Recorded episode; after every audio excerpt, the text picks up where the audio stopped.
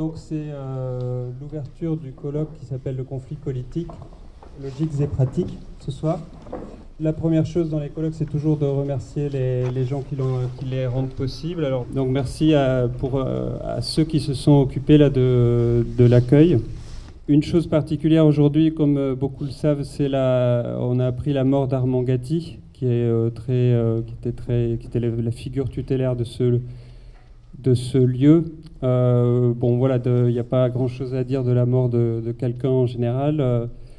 euh, par exemple, ça n'aurait pas beaucoup de sens de dire on dédie ce colloque à la mémoire d'eux. Pour moi, je ne sais pas trop ce que ça voudrait dire. Ce qu'on pourrait dire, c'est qu'on on aimerait bien que ce, colloque, on, voudrait penser qu'il pourrait lui avoir fait plaisir ou qu'il pourrait faire plaisir à ceux qui l'ont côtoyé ou à ceux qui l'ont connu. Euh, voilà. Pour euh, introduire, alors, je, quand on a décidé de la, tenue de ce colloque, on n'a pas choisi complètement par hasard la date, enfin la période dans laquelle on, voulait l'inscrire. Donc c'est une période électorale. Vous êtes certainement au courant, il, va y avoir des élections dans, quelques jours. Euh,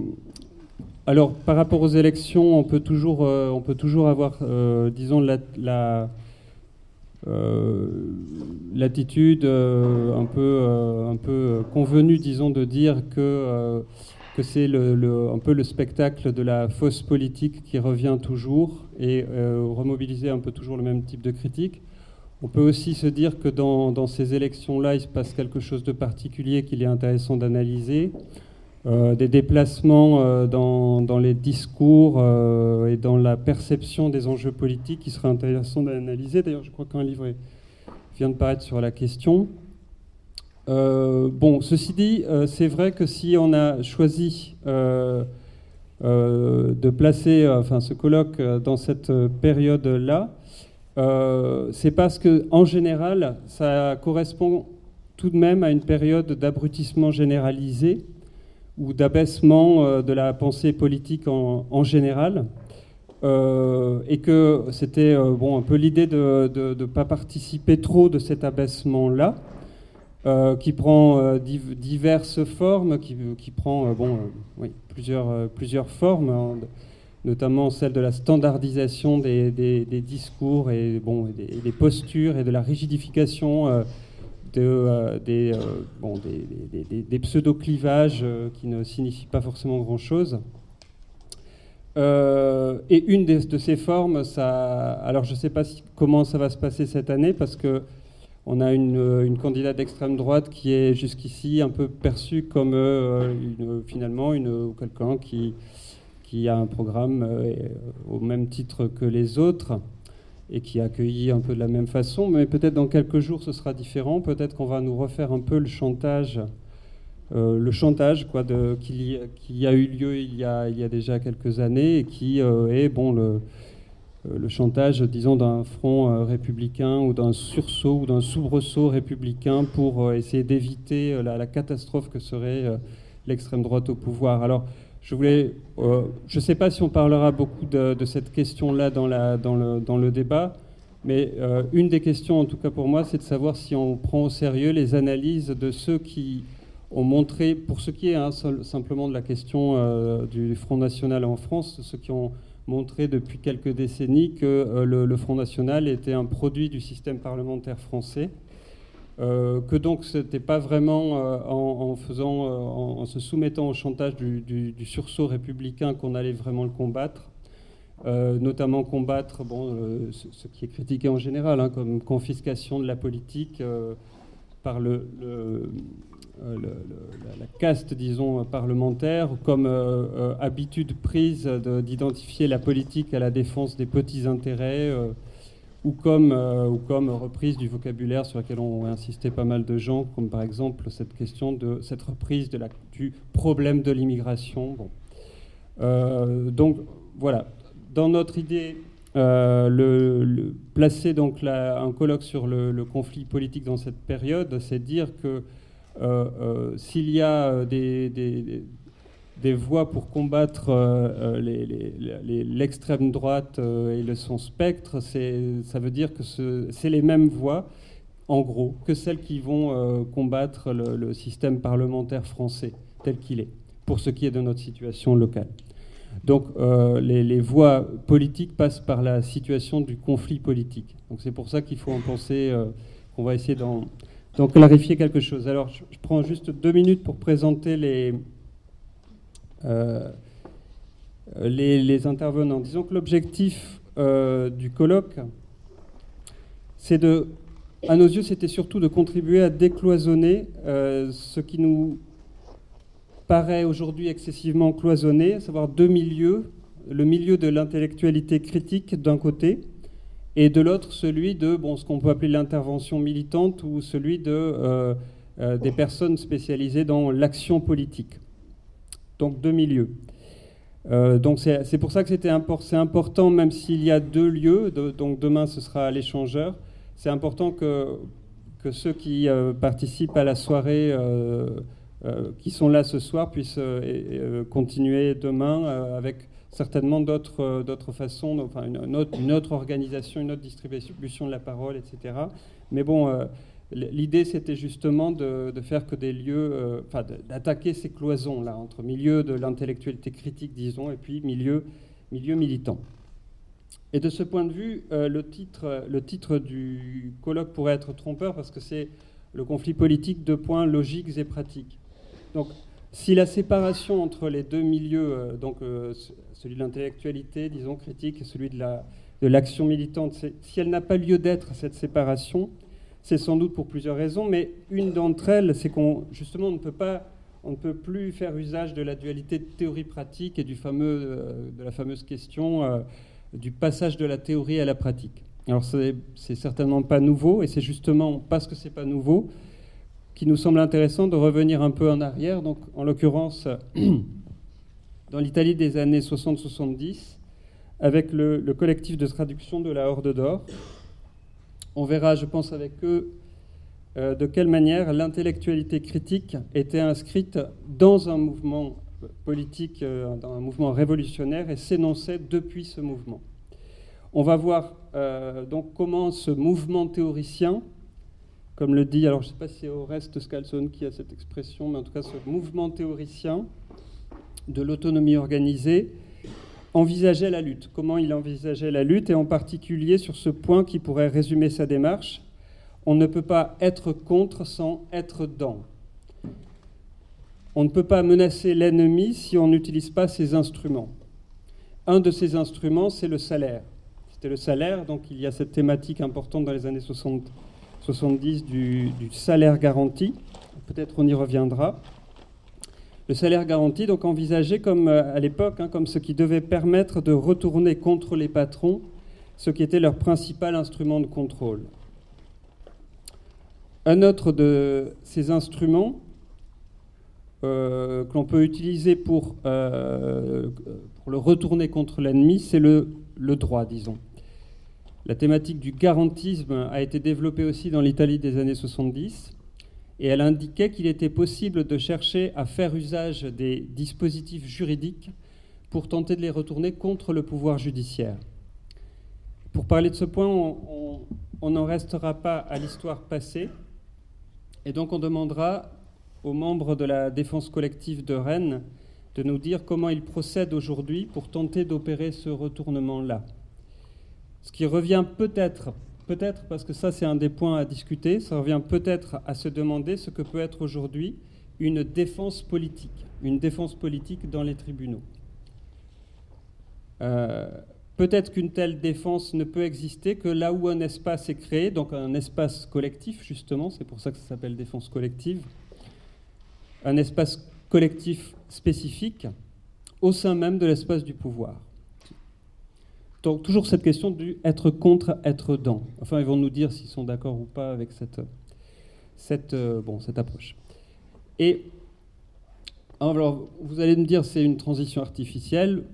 c'est un peu vrai, mais euh, on va dire que c'est aussi l'enjeu d'une zone à défendre, d'une euh, d'une zone d'autonomie définitive, ou toutes les variantes qu'on peut donner donc à l'idée de la ZAD. C'est pas si artificiel que ça parce que c'est quand même la question centrale de l'organisation politique en l'état actuel des choses, c'est-à-dire comment la création d'un lieu, d'un espace et d'un temps spécifique sont toujours la condition qui permet de soutenir un conflit, un conflit avec le pouvoir, disons avec le pouvoir capitaliste. Euh, création d'un lieu, d'un espace et d'un temps spécifique. Euh, c'est la condition pour soutenir un conflit, c'est-à-dire pour euh, l'inscrire dans la durée, disons.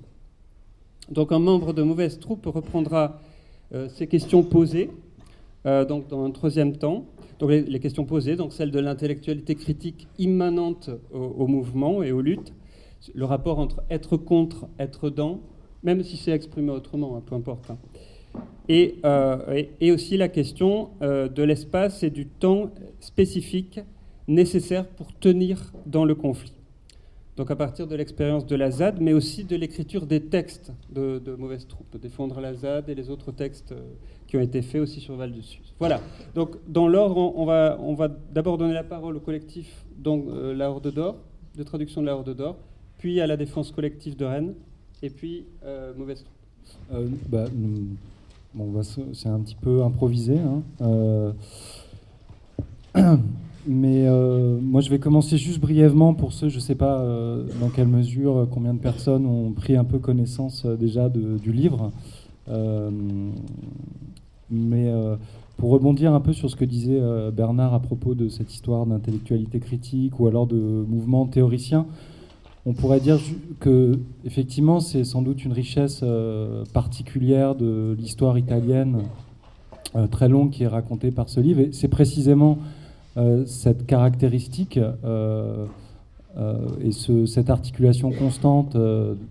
pratique, de la pratique, disons, et de la théorie, même s'il ne faut pas le nommer comme ça, qui a rendu possible en fait l'existence même de cet ouvrage. À savoir que donc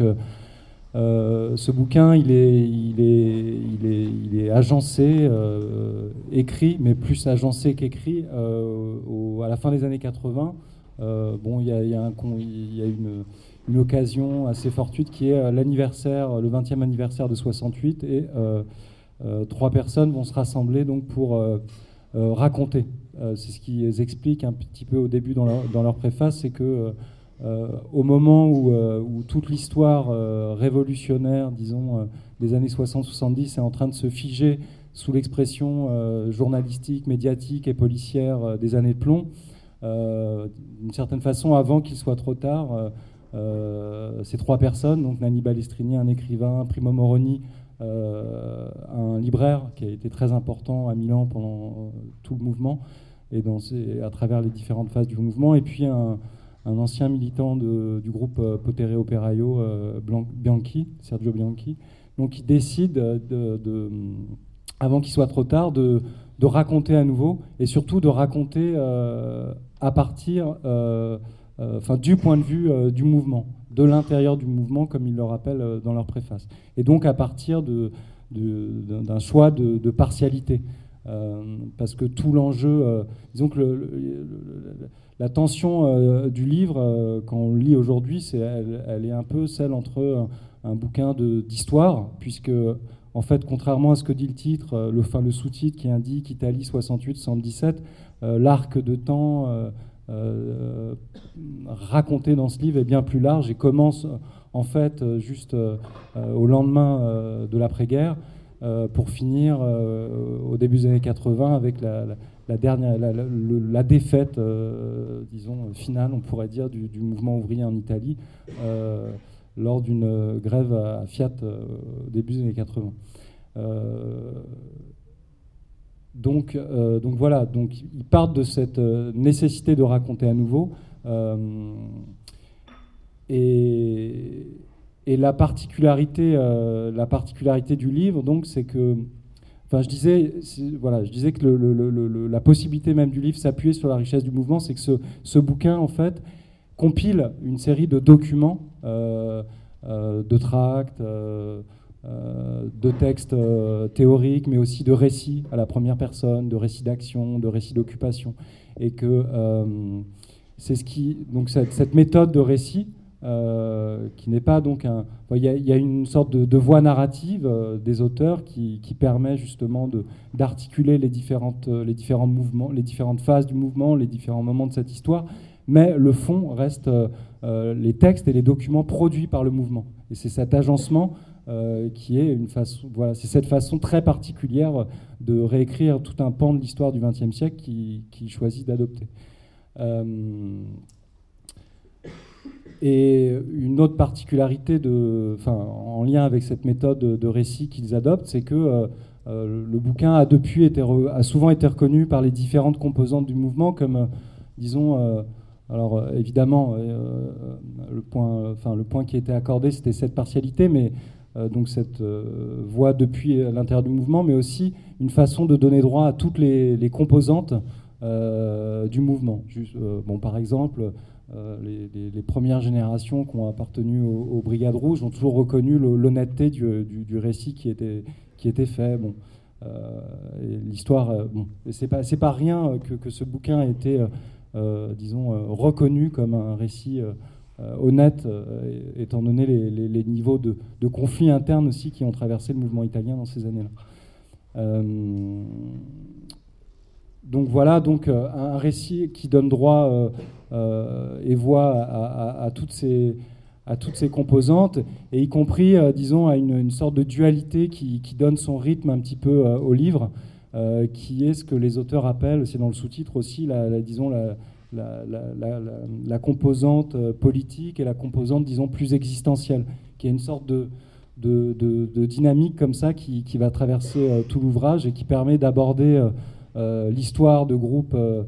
disons, strictement politiques, on pourrait dire, organisés, y compris organisés pour l'affrontement avec le pouvoir et jusqu'à l'affrontement armé, mais de l'autre côté aussi toute une série de mouvements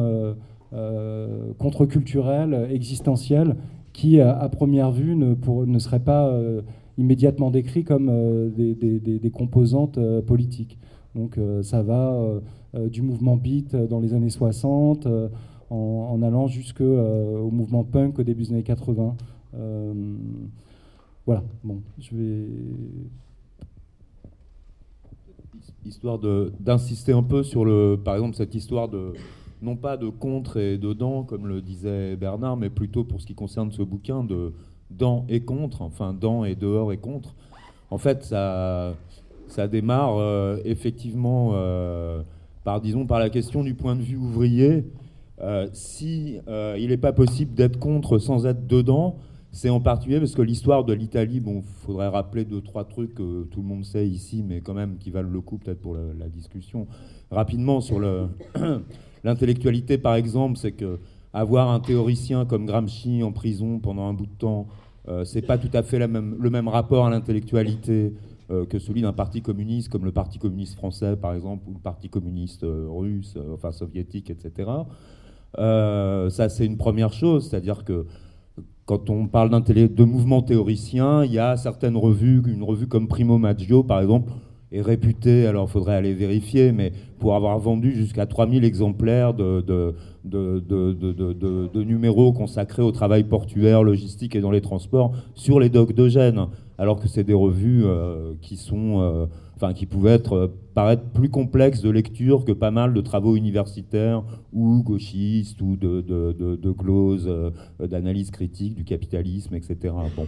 Donc ça, c'est déjà quelque chose de très différent avec cette position où nous, on, nous a toujours collé comme euh, secrétaire général du parti, un ancien ouvrier de chez Messerschmitt, et, et pas un mec qui prétendait avoir euh, flirté avec la philosophie ou la poésie ou je sais pas quoi. Euh, bref.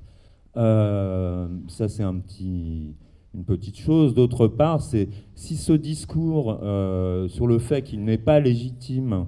de s'opposer à cette société sans partir de l'endroit où on se trouve euh, pour le faire est tenu, ça procède d'abord d'une première rupture en Italie avec le Parti communiste italien, justement, qui est comme en France un parti de la reconstruction nationale et de la reconstruction de l'économie au sortir de la, de la résistance, alors même que c'est beaucoup plus contradictoire qu'en France, puisque là-bas, on n'a pas affaire à une résistance qui euh, milite euh, contre une occupation étrangère euh, nazie, etc., mais à une résistance qui milite contre son propre État et pour, pour la fin de son État fasciste italien, etc. Le conflit est déjà axé de manière tout autre que ce qui a pu être ce qui a pu être en France, mais au lendemain de la guerre, on a cette même politique du PCI qui est en gros de dire euh, il faut se retrousser les manches pour reconstruire l'économie, car c'est du progrès économique que viendra la satisfaction de nos besoins euh, ouvriers et d'une démocratie, euh, et qu'une démocratie socialiste pourra naître, etc. Et il y a une première force d'opposition à ça qui est de dire, mais tout ça, c'est des grands discours très généraux qui, euh, qui, font même l'impasse sur l'exploitation, etc. Et il faut revenir à une analyse concrète des situations de travail dans l'usine, etc., y compris contre le Parti communiste qui se revendique de euh, représentant de cette classe ouvrière, etc. Donc c'est une des premières choses qui sera théorisée par ce courant opéraïste, par exemple, c'est cette, euh, cette position double du travail, qui est à la fois force de travail, c'est-à-dire productrice de capital, et à la fois travail vivant, c'est-à-dire euh, besoin, euh, possibilités euh, productives, puissance, etc., et qui n'a pas forcément de rapport avec l'organisation capitaliste du travail faite pour le profit, etc. voilà, donc le dans et contre, c'est en particulier, Pierre parlait de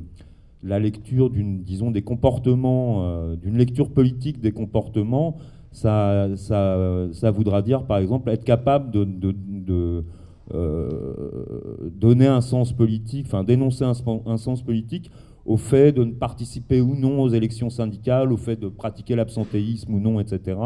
D'essayer de lire donc, dans des moments de, de, comportement plus ou moins massif, etc., des indications politiques pour la lutte, plutôt que, par exemple, d'aller faire la morale aux ouvriers en leur expliquant qu'il faut travailler pour développer l'économie. Euh, donc le dans, c'est en particulier dans le travail et contre le travail, puisque un des thèmes euh, majeurs euh, sera le refus du travail, et ça c'est quelque chose... Enfin, ces choses-là naissent un peu simultanément. Il y a d'une part euh, le fait qu'en Italie, aussi une particularité, c'est que contrairement à ici, l'immigration à l'époque est une immigration interne, c'est-à-dire c'est les c'est encore euh, un coup euh, d'exode rural, en tout cas de gens du Sud qui sont enrégimentés dans les usines euh, de l'automobile, de la métallurgie, de la chimie, etc., alors qu'ils n'ont absolument pas cette culture ouvrière du, travail qualifié, etc. Ils sont employés à des tâches très répétitives et de manière très disciplinaire, etc. Et là, il y, a un facteur de fracture euh, sociale et politique qui se produit avec des premières émeutes ouvrières auxquelles la gauche traditionnelle et les syndicats ne comprennent rien et qui commencent à servir de, disons, de, euh, phare, enfin de balise d'orientation dans la lutte de classe euh, en Italie. Et on voit successivement un certain nombre de cadres craquer à l'époque, avec une critique de la famille, de l'institution scolaire, de, de, la transmission des savoirs à l'université. bon, euh, de la réponse aux besoins sociaux, enfin des luttes euh, tous azimuts. Euh, et qui vont, qui vont déborder la question de l'usine, y compris en en partant. Bon, je ne sais pas si c'est un peu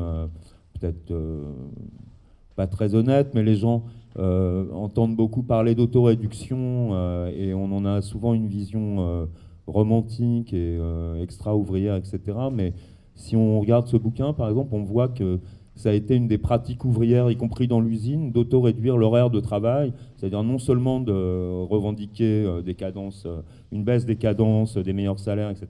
mais y compris de mettre en œuvre une réduction de l'horaire de travail, pas seulement sous la forme de grève, mais de régulièrement euh, piquer une heure de boulot à la fin de chaque journée, etc. C'est-à-dire que il y a toute une généalogie actuellement de l'autonomie qui, a été beaucoup romantisée bon, avec un certain nombre d'ouvrages récemment parus en français, etc., sur lesquels il est possible maintenant de, revenir pour voir comment il y a des continuités, des discontinuités, etc., et pas euh, un espèce d'au-delà du mouvement ouvrier sans, que plus jamais la question du travail soit posée ou sans que les formes de lutte ouvrière soient présentes, reprises, réinterprétées, etc. Mais ça sera peut-être plus intéressant de discuter euh, après les topos. Euh, bah, du coup, nous, on est la défense collective. Alors, on a une descente depuis euh, l'Italie euh, jusqu'à aujourd'hui. C'est un peu raide comme, transition chronologique, mais nous, pour le coup, on vient complètement, on, se construit complètement dans, une pratique et, et qui vient essentiellement de, de, notre contexte d'émergence qui est très récent, puisqu'en fait, c'est un groupe qui s'est constitué un petit peu avant le mouvement sur la loi travail. Euh, dans un contexte qui était assez marqué par euh, l'état d'urgence, un certain nombre, un espèce de climat policier et judiciaire qui était, euh, qui était particulièrement glauque et particulièrement sombre. et en fait, juste avant ce mouvement, la question qu'on s'est posée, c'était avec les gens avec qui on a constitué ce groupe, c'est de savoir comment est-ce qu'on allait pouvoir intervenir politiquement et quelle, quelle, nouvelle forme on pouvait prendre. Et on, a fait le pari qu'on pouvait, euh, pouvait construire quelque chose en termes de réflexion, en termes d'action, à partir de l'idée de se défendre. Euh, en premier lieu, euh, sur ce qui allait nous arriver irrémédiablement, à savoir une répression policière extrêmement féroce, et ce qui s'ensuit directement après, à savoir le, traitement dans les tribunaux. Et je ne sais pas si ce sera. la continuité, elle est un peu difficile à effectuer là entre, entre les différentes parties, mais euh, nous, pour, présenter rapidement le groupe, en fait, on, a un groupe public, c'est-à-dire qu'on s'est affiché directement dans les assemblées générales, puisqu'il y a eu des assemblées générales dans le mouvement à euh, euh, pendant le mouvement sur le loi travail. Et notre propos, c'était d'affirmer que, déjà, de s'opposer enfin, de construire un certain rapport à la police et la justice. par exemple, d'estimer que dans les manifestations, il fallait rejeter les services d'ordre, qu'il fallait se, défendre pour ce qu'on était, d'estimer de, qu'il n'y avait pas, euh, il n'y avait pas de, connivence, il n'y avait pas d'alliance possible euh, ou de discussion possible avec les forces de l'ordre et plus généralement avec l'appareil répressif dans son ensemble. Et, donc il y a, eu, tout un discours et, des habitudes qui ont été prises à partir de là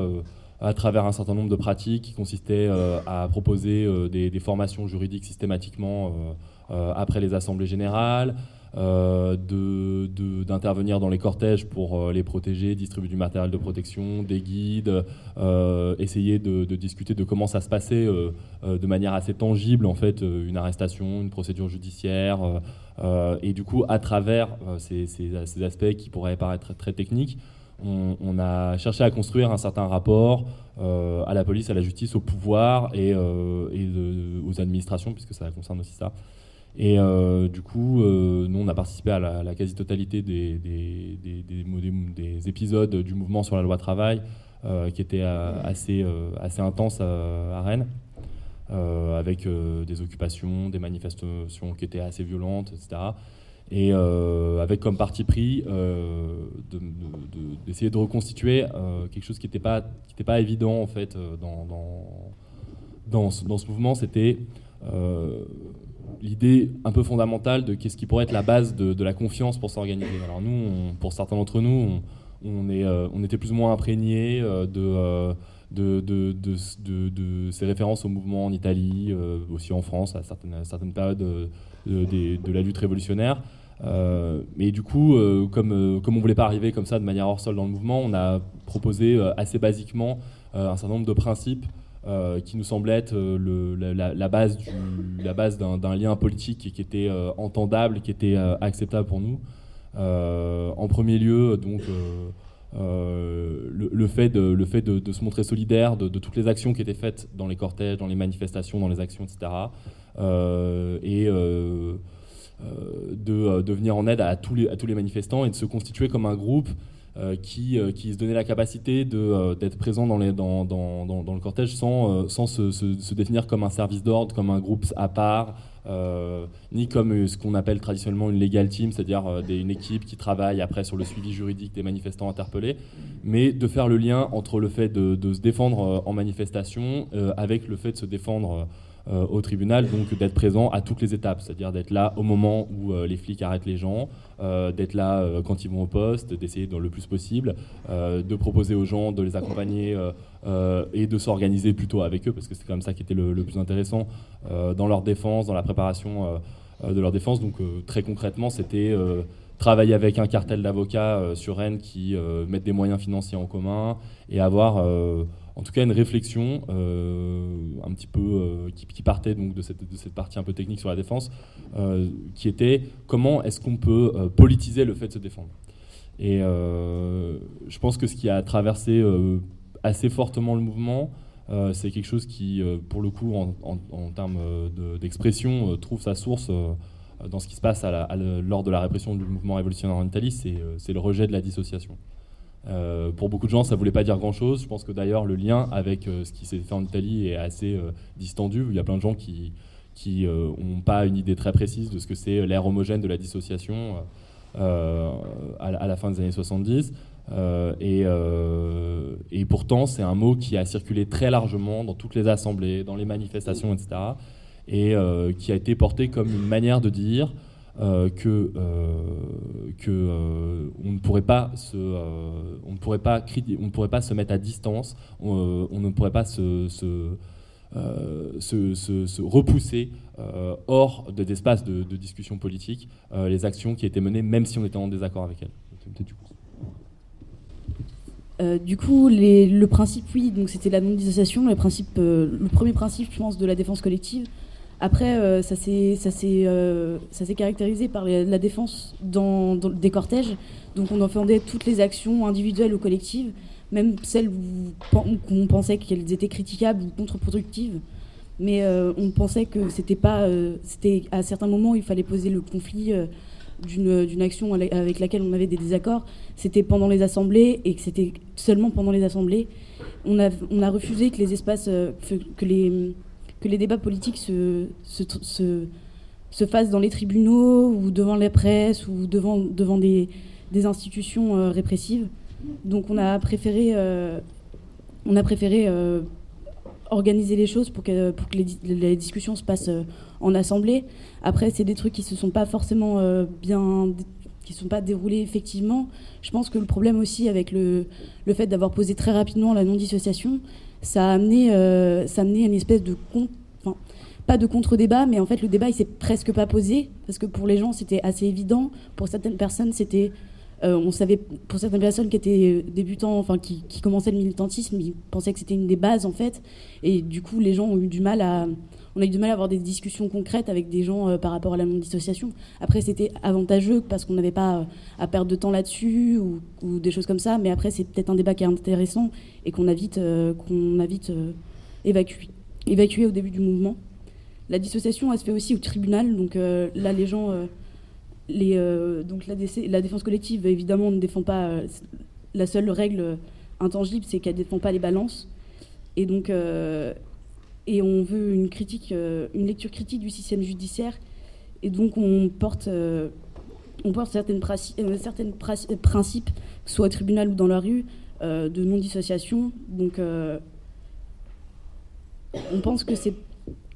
on pense qu'il faut tendre, on, pense que la dissociation, ça peut tendre au tribunal, ça peut tendre vers une norme et que les juges pourraient, pourraient instituer. Et du coup, c'est pas très efficace, premièrement on, ne gagne pas grand chose à, ça. Et, euh, et c'est aussi et, la, dissociation entraîne aussi des stratégies très individuelles et condamne à terme toute perspective de défense pour les camarades pris sur le fait. Quand on est innocent, quand on se dit innocent ou quand on dit qu'on n'était pas là ou qu'on n'a rien fait, le problème c'est que ceux qui se font euh, choper en flagrant délit, eux peuvent pas se défendre de cette façon et évidemment ça fait des problèmes euh, entre les manifestants nous, si on peut rentrer un peu dans, un peu dans l'histoire là, de, d'être euh, combattre euh, depuis l'an dedans, euh, ça a été la, difficulté pour nous, ça a été de savoir comment on pouvait se défendre dans des espaces où on était soit pris de force ou, ou simplement contraint parce que après une garde à vue, on se retrouvait au tribunal. Mais, dès, dès, les arrestations, en fait, il nous a semblé nécessaire d'essayer de poser un ensemble de pratiques que nous on a repris un peu de la classification de, Jacques Vergès sur euh, euh, la question de la connivence et de la rupture. Et euh, pour nous, en fait, développer une, position qui serait non connivente, ça a été d'essayer de, banaliser, en tout cas, l'usage, enfin, en tout cas, un certain nombre de pratiques. En premier lieu, de fait de ne produire aucune matière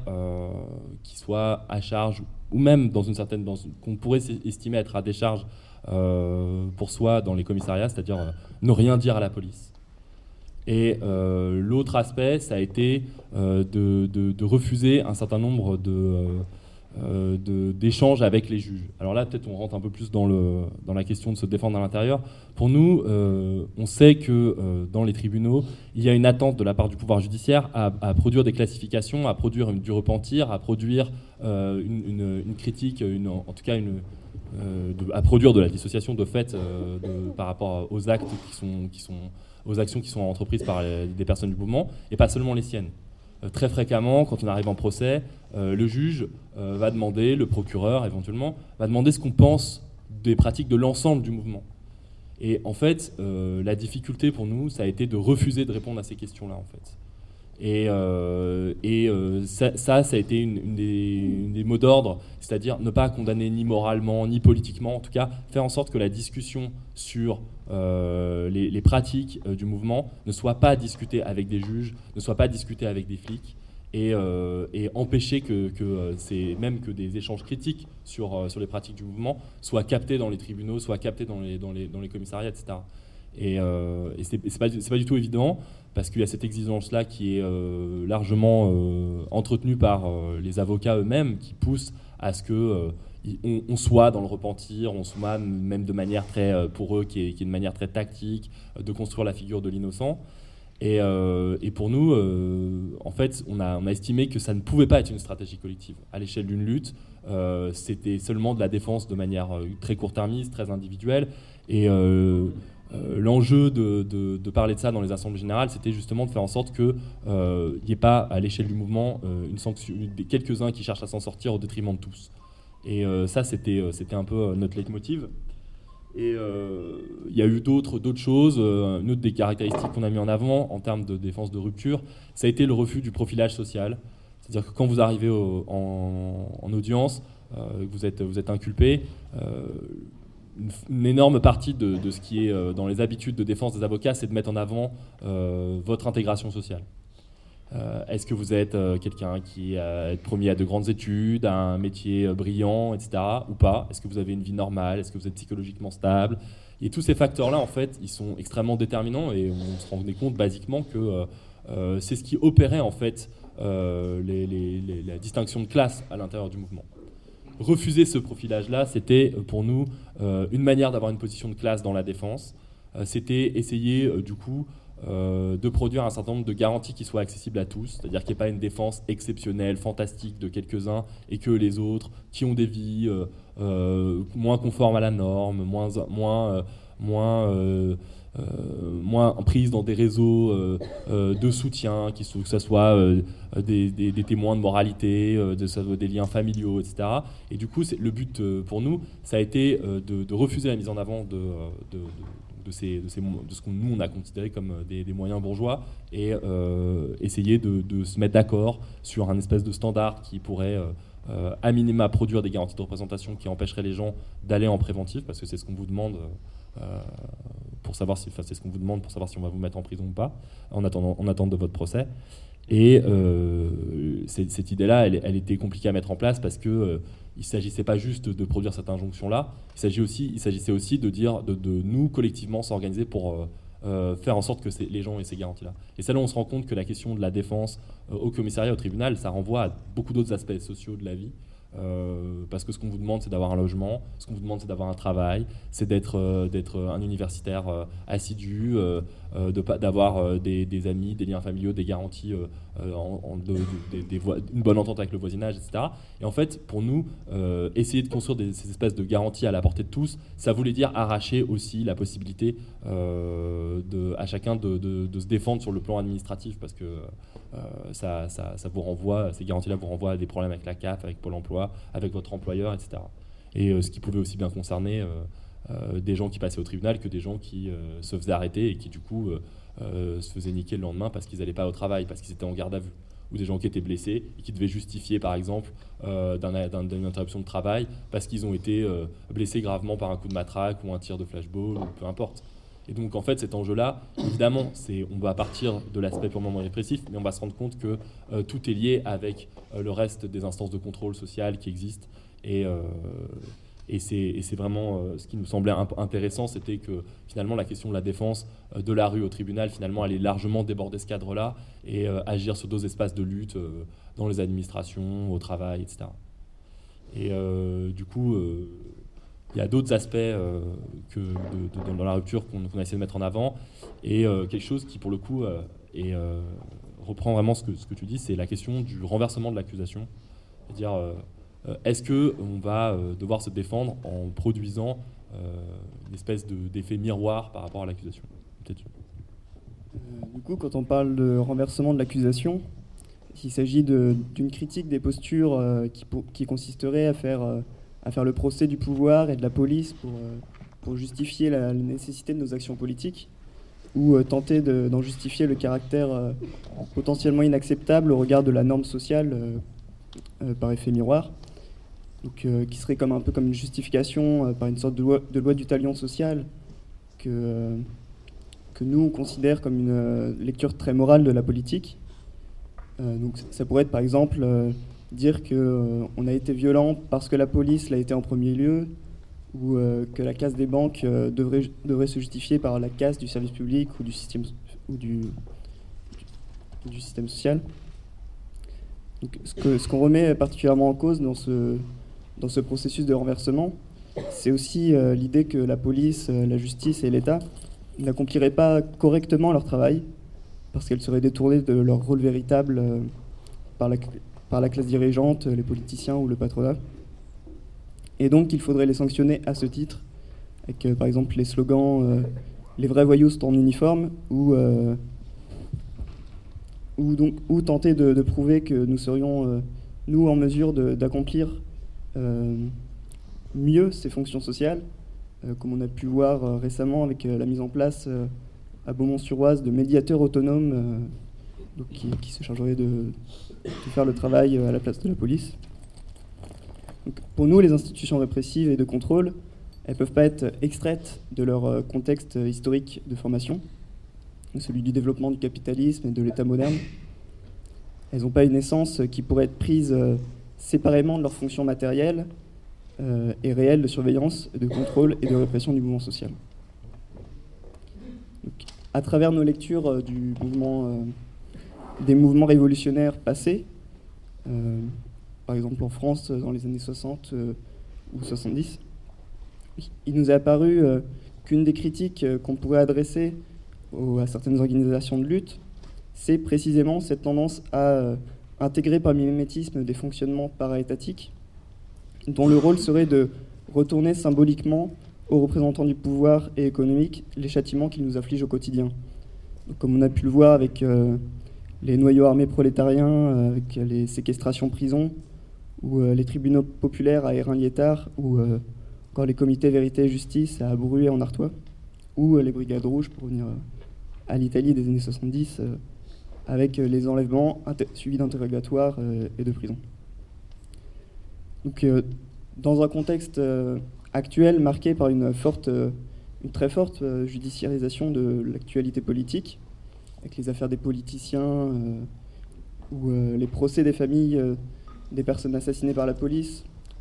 et, la multiplication des appels à, réclamer une vérité, une justice véritable,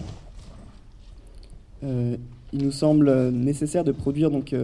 cette critique de l'institution judiciaire en général sans, euh, sans la, la, délier, la, séparer de, de, la police ou de la prison. Euh, donc, là encore, la stratégie de rupture, euh, donc, à partir de, ça, ça serait de, donc, de sortir d'une relation morale à la, à la justice et, et, donc de construire un rapport tactique et assumé et diffusable le plus largement possible dans les mouvements à venir. Alors, euh, bonsoir à tout le monde. Euh, du coup, moi, je vais vous parler un peu de l'expérience d'écriture euh, autour du collectif Mauvaise Troupe. Peut-être, contrairement à comment a, présenté Bernard, je ne vais pas trop m'étendre là sur ce qui se passe à la ZAD, ce qu'il y a d'important là-bas et tout ça. Peut-être dans les discussions après, on pourra revenir si vous voulez, mais je vais me centrer sur, sur le fonctionnement et puis un peu ce qui nous a motivé à, un moment poser des questions euh, sur qu'est-ce qu'on qu'est-ce qu'on peut faire avec l'écriture, euh, en sachant que du coup, euh, le collectif, c'est un collectif à géométrie variable. Donc là, aujourd'hui, je, suis tout seul, mais on est autour d'une dizaine, quoi. un collectif qui s'est formé en 2011 avec l'idée de... À la base, on avait chacun peut-être écrit des choses à droite à gauche. On ne part pas d'un rapport forcément évident ou c'est pas notre rapport premier euh, euh, à la politique, euh, l'écriture. et en, 2011, on s'est retrouvé autour de l'idée de essayer de transmettre les, expériences qu'on a trouvées fortes et qu'on avait vécues directement ou pas, mais de, à peu près la, décennie 2000 avec l'idée qu'il y, avait dans l'objectif du bouquin, c'était de, faire ressortir en quoi, euh, mise bout à bout et mise en, écho, euh, ces différentes expériences pouvaient euh, constituer quelque chose comme une dynamique politique ou révolutionnaire. Sans qu'on se prononce sur le fait que est-ce qu'elle serait réémergente par rapport aux années 90 par exemple ou pas, puisqu'on n'a pas de la génération qui, les avons vécues. Euh, on a ensuite travaillé sur, euh, sur euh, deux autres bouquins qui sont sortis en 2016. Donc on a sorti donc, ce bouquin qui s'appelle Constellation en 2014 et puis on a sorti deux, livres en 2016 autour de la ZAD de Notre-Dame-des-Landes et de la lutte notave euh, dans le Val de Suse. Donc euh, un petit bouquin qui s'appelle Défendre la ZAD euh, début 2016 sur lequel je reviendrai, et puis un livre qui croise les deux histoires qui s'appelle Contrée. Mais ils sont, ils sont à côté là si vous voulez regarder. Ce, qui, ce qui nous a amené à l'écriture, donc c'est d'abord cette, la nécessité de, transmettre les expériences euh, vécu, euh, qu'on avait donc, euh, qu'on avait directement vécu. pas forcément dans l'idée de participer à les faire rentrer dans l'histoire avec un grand H, mais avec l'intuition que bah, c'est des expériences qui, peuvent continuer à être actives, qui peuvent continuer à vivre avec, avec la transmission. Enfin, je suis assez content de, pouvoir présenter euh, notre travail euh, après euh, la présentation de la Horde d'Or, parce que en, 2011, il n'était pas encore traduit. Et, c'était comme une espèce de référence mythique de, ce qu'on aimerait bien faire. Alors évidemment, sur, avec une matière et un contexte qui n'était pas aussi puissant que, ce qui s'est passé en Italie dans les années 60-70. Mais euh, l'idée comme ça de raconter de l'intérieur euh, ce qui euh, pourrait être considéré comme un mouvement, ça, nous parlait, ça nous parlait assez. Alors après, il y, a aussi évidemment un, goût pour, pour la lecture, pour l'écriture, aussi bien cette, cette, volonté de transmission, on aurait pu en faire autre chose, on aurait pu en faire des films, on aurait pu en faire des chansons, même si encore que certains d'entre nous aiment bien écrire des chansons aussi. Euh, et puis, euh, presque, je dirais, dans un deuxième temps, euh, on s'est rendu compte que travailler, travailler à ça, travailler à l'écriture, travailler à, transmettre des, à transmettre des histoires, c'était forcément penser une certaine façon de rendre lisible ce qu'on vit, ce qu'on fait, le monde dans lequel on évolue. Euh, et, c'est là où du coup on a un peu le, on touche à la, question qui, anime euh, le séminaire de l'intellectualité, de l'intelligibilité de, de, des luttes, quoi, des différentes conceptions du politique. Alors, euh, assez tôt, on s'est dit que bah, l'écriture, c'est assez vaste euh, et ça peut prendre plein de formes différentes. Et euh, ce qu'on peut considérer comme notre méthode euh, comme, une méthode, ça a été de partir directement des récits quoi, et transmettre, transmettre les histoires à partir d'une forme récit. Euh, alors ça paraît assez naturel quand il s'agit de transmettre des expériences, et en même temps, euh, on voit bien que euh, enfin même plutôt on constate en fait que, que bah, c'est pas souvent la forme qui est prise pour, pour parler de politique. et même à travers nos lectures, on, peut avoir tendance plus à partir sur, sur des textes d'analyse critique, sur des textes je ne sais pas, même de, la fiction, euh, sur, euh, sur euh, quelque chose qui a plus à voir avec un pamphlet ou des choses comme ça. Et on a essayé de se, tenir malgré tout à partir des récits parce que, notamment, il me semble que ça. C'est une sorte de prolongement à la façon dont on, envisage le politique, c'est-à-dire à partir, partir des situations, partir de ce qu'on vit, partir des, expériences. Euh, et, que c'est à, partir de là qu'on a envie de développer euh, aussi bien une pensée que euh, force politique, que une stratégie, que donc ce qui fait que même quand on, sort un bouquin qui est pensé comme un bouquin d'intervention, comme Défendre la ZAD,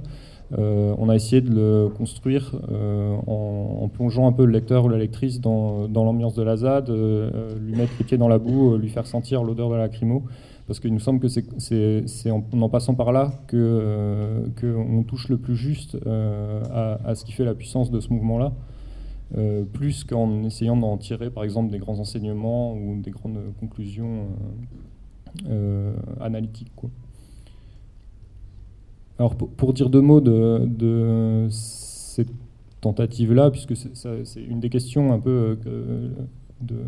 les, modes d'intervention via l'écriture euh, en, politique. Et c'est l'expérience qui colle le plus à, cet objectif-là, euh, la sortie, enfin pour nous en tout cas, la sortie de Défendre la ZAD. Euh, pour dire deux mots du contexte, on, était en train de travailler à, l'écriture de Contrée euh, à l'automne 2015. Euh, et puis là, le gouvernement manifeste une volonté assez forte d'intervenir et d'expulser la ZAD.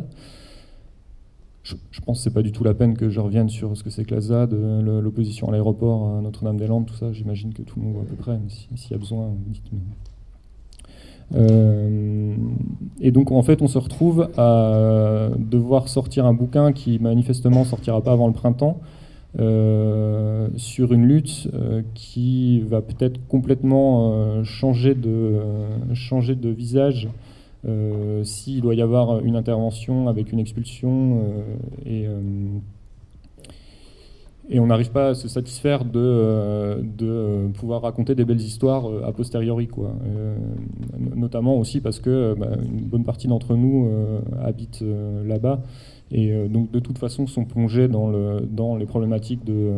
défense concrète. Comment on fait en sorte d'abord que les flics osent pas venir et ensuite s'ils viennent, comment on fait en sorte qu'ils n'arrivent pas à nous virer. Et, et du coup, dans ce cadre-là, on se dit qu'on va sortir euh, un petit livre, un petit texte, euh, avec l'objectif de s'adresser aux sympathisants un peu lointains du mouvement, euh, les gens qui ne savent pas forcément très bien ce que c'est, qui ne sont pas investis pratiquement,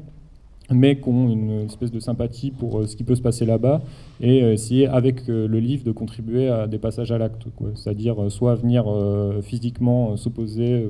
aux flics sur place ou soutenir, soit euh, rejoindre ou créer un comité de soutien euh, local comme il y en a un peu partout euh, en France. Et donc, pour ça, on, pense à, bah, puisque c'est là-dessus qu'on travaille, c'est en tout cas en tant que collectif Mauvaise Troupe, c'est un peu ça nos formes d'expression. donc on pense sortir un, un texte, un livre, qu'on essaie de enfin, qui, est prévu pour être sorti en, librairie. Euh, on en tire 12 000 exemplaires. C'est à peu près épuisé maintenant, donc c'est une diffusion euh, plutôt honorable. Après, euh, on a été plutôt déçus et nos éditeurs, les éditions de l'éclat aussi, du peu de réactivité du monde de la librairie à mettre en avant et à défendre un livre qui prend directement parti dans un conflit chaud en cours, etc. Quoi. On pensait tous que ça marcherait mieux, qu'il y aurait une, espèce d'engouement autour de ça. Et il faut bien constater que ça n'a pas été trop le cas. Même, je pense, la plupart des, ventes en librairie ont été faites par des, des, comités de soutien qui sont allés en acheter une trentaine d'exemplaires à droite à gauche. Et donc nous, on en a distribué euh, entre la moitié et les deux tiers euh, des 12 000 exemplaires euh, directement de la main à la main, des comités, dans, dans les manifs pour la ZAD, etc. Et au final, on n'arrive pas trop à dire l'impact que ça a eu, si ça a vraiment fait que, euh, bah, par exemple, des gens ont traversé la France pour venir euh, le 27 février 2016 euh, manifester sur, sur une quatre voies, une route nationale à côté de la ZAD et, la bloquer pendant toute une après-midi. On espère que oui, mais ce qu'on sait, c'est qu'il y, y, a pas mal de gens, plus du mouvement un peu resserré, des gens très investis qui nous ont dit que c'était un texte important pour eux. Et euh, ça nous a renforcé dans l'idée que euh, c'est effectivement important de raconter, euh, de raconter les histoires, même des histoires qu'on connaît déjà, mais, sans faire une espèce de construction commune. Et, cette idée-là, c'est quelque chose qu'on a un peu tiré de l'expérience du Val de Suse, donc la, lutte dans le Val de Suse italien contre la construction du TGV Lyon-Turin où c'est très présent cette pratique de se raconter les grandes batailles du mouvement, euh, se, raconter euh, euh, la dernière manifestation, les assemblées où ils sont, ils sont des centaines dans un gymnase. Elles servent pas forcément tant à prendre des décisions collectivement que à, se raconter la dernière manif, à se dire voilà, il y avait les jeunes, il y avait les vieux, il y avait les gens de la ville, il y avait les gens de la vallée, et on a fait ça ensemble, et on a tenu tête aux flics. Et avec cette, pratique-là, il y a une espèce de, cohésion du mouvement qui se forme et de, et de, plan d'intelligibilité commun euh, qui est, qui est euh, il nous semble pas pour rien dans la longévité du mouvement puisqu'il date depuis, enfin il dure depuis euh, bah, de manière un peu sous-jacente depuis les années 90, mais, mais il a émergé vraiment au début des années 2000 et il est encore, il est encore assez fort. Et euh, donc bah, c'est un peu ça qu'on veut essayer de faire euh, avec euh, le livre là sur le, prochain livre sur lequel on, est en train de travailler pour sur une espèce de récit de l'année 2016 autour de la ZAD qui a moins une vocation d'appel à venir défendre pour un peu tout et n'importe qui, enfin tout le monde et n'importe qui, mais plus essayer de par des formes qui ne sont, pas, euh, sont pas celles de l'analyse politique, qui sont presque des formes littéraires, euh, essayer de, toucher les gens du mouvement pour euh, participer à cette construction d'un récit commun.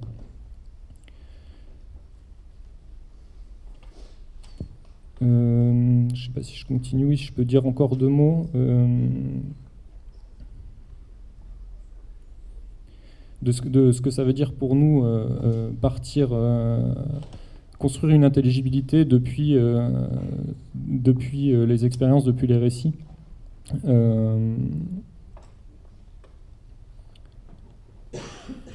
Bah, pour ça, je, peux, je peux raconter un peu comment on a fonctionné pour,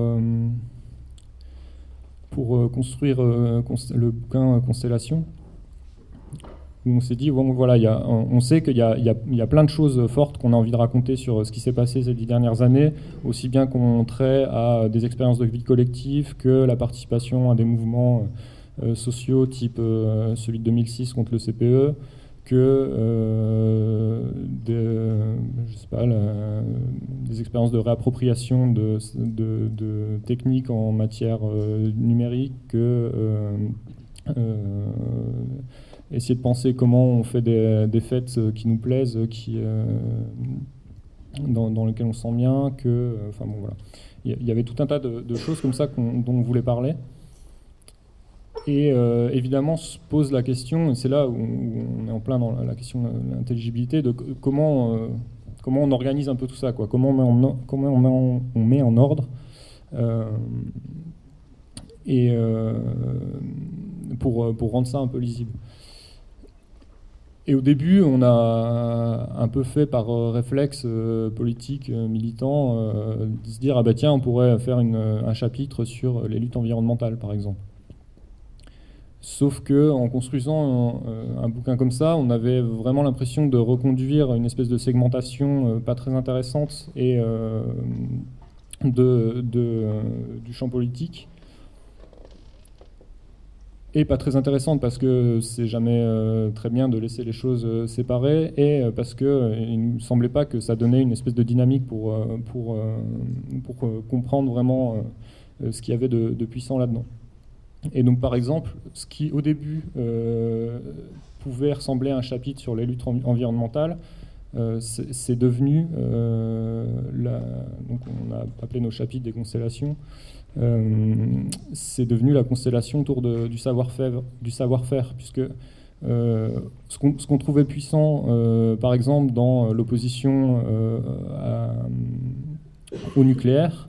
euh, ben, en fait, c'est ce qui vient poser la question de euh, euh, quel rapport à la production d'énergie on veut, quel rapport euh, à,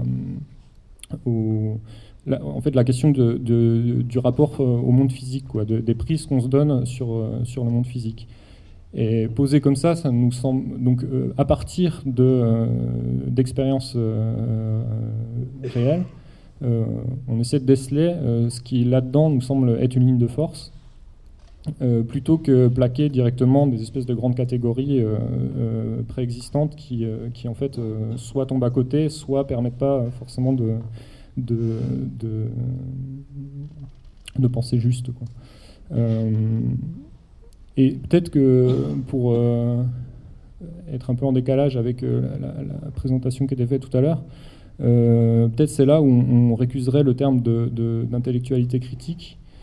En tout cas, pour moi, le, terme critique, il, renvoie trop à une espèce d'activité de, mesure du décalage entre ce qui est et ce qui devrait être, ou entre la pratique et la théorie, où on viendrait euh, dire de manière un peu euh, surplombante, voire euh, plombante, euh, que euh, ben, en fait, ce qu'on a sous les yeux, euh, ça va pas pour telle et telle raison. Et bah, c'est plombant euh, quand euh, ça justifie le fait de dire euh, bon bah finalement c'est pas très intéressant ce qui se passe là-bas. Enfin c'est- des choses qu'on entend souvent euh, autour euh, autour de de la ZAD que euh, c'est trop alternatif ou euh, que euh, ça va pas assez mettre en travail la question du rapport justement au monde du travail etc. Et et c'est souvent des critiques qui sont pas sont pas complètement infondées mais il nous semble que, que en, partant, en partant de ce qui est, en essayant de le pousser,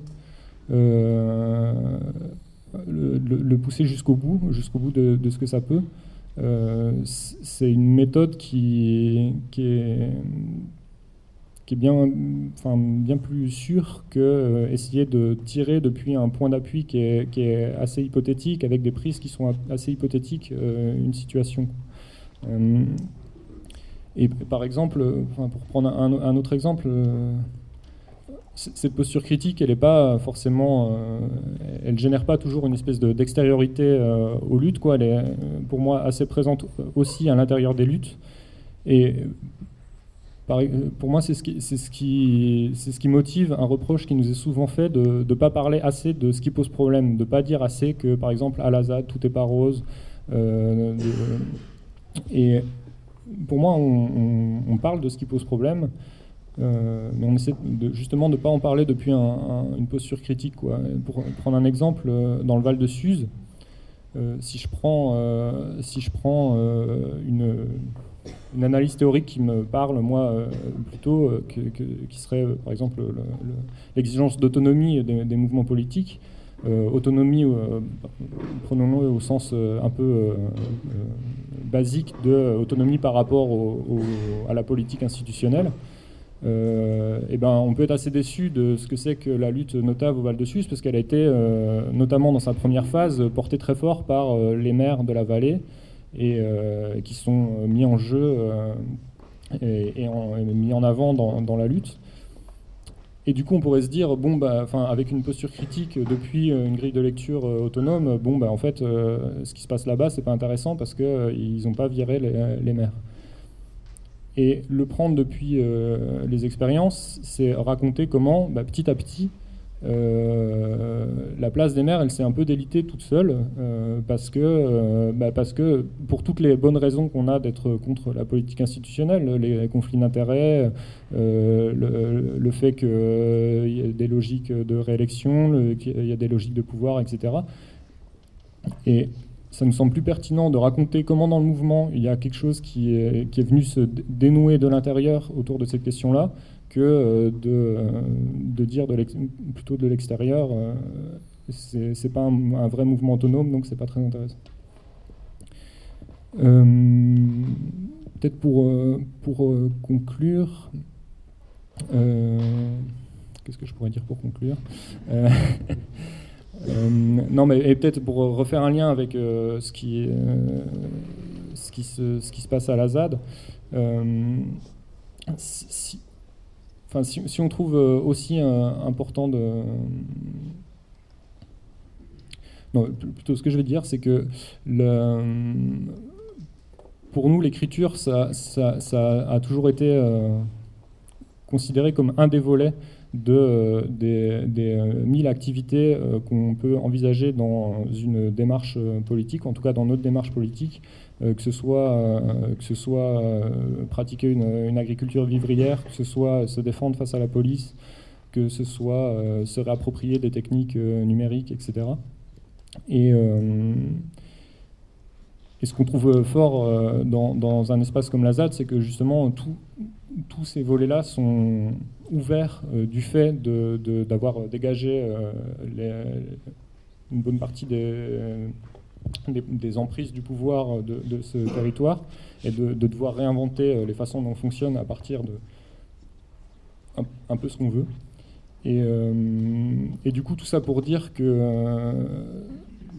tout ça pour dire qu'on n'a jamais envisagé l'écriture comme une activité plus séparée euh, que, enfin, on, peut se spécialiser là-dedans comme on peut se spécialiser dans la menuiserie ou euh, dans euh, la médecine ou dans tout, un tas, de choses. Mais ce qui nous semble important et ce, que, ce, qui, ce, qui est, qui est, essaie de rendre présent depuis Constellation jusqu'à nos derniers bouquins, c'est qu'il faut arriver, et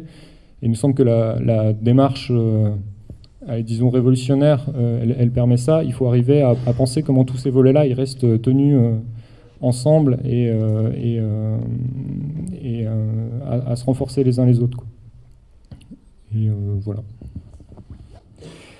par rapport à ce, problème de formuler les choses en termes de dans et contre, je pense, et y compris dans ce qui a été dit à propos de, l'Italie, à propos de, de, de, la ZAD, mais aussi de tout ce qui a été fait dans Constellation, je pense qu'il euh, manque quelque chose. C'est que, euh, à mon avis, qu'il y a une dimension essentielle, à savoir que ces luttes, c'est autrement, autrement, et que, euh, y compris par rapport aux, stratégies de défense qui étaient évoquées par les, les, copains de Rennes, ce qui est fondamental, c'est le autrement, et que, en disant il faut être dans pour être contre, je crois que ça rate quelque chose qui est essentiel. Enfin, moi, il me semble, par rapport à la ZAD, euh,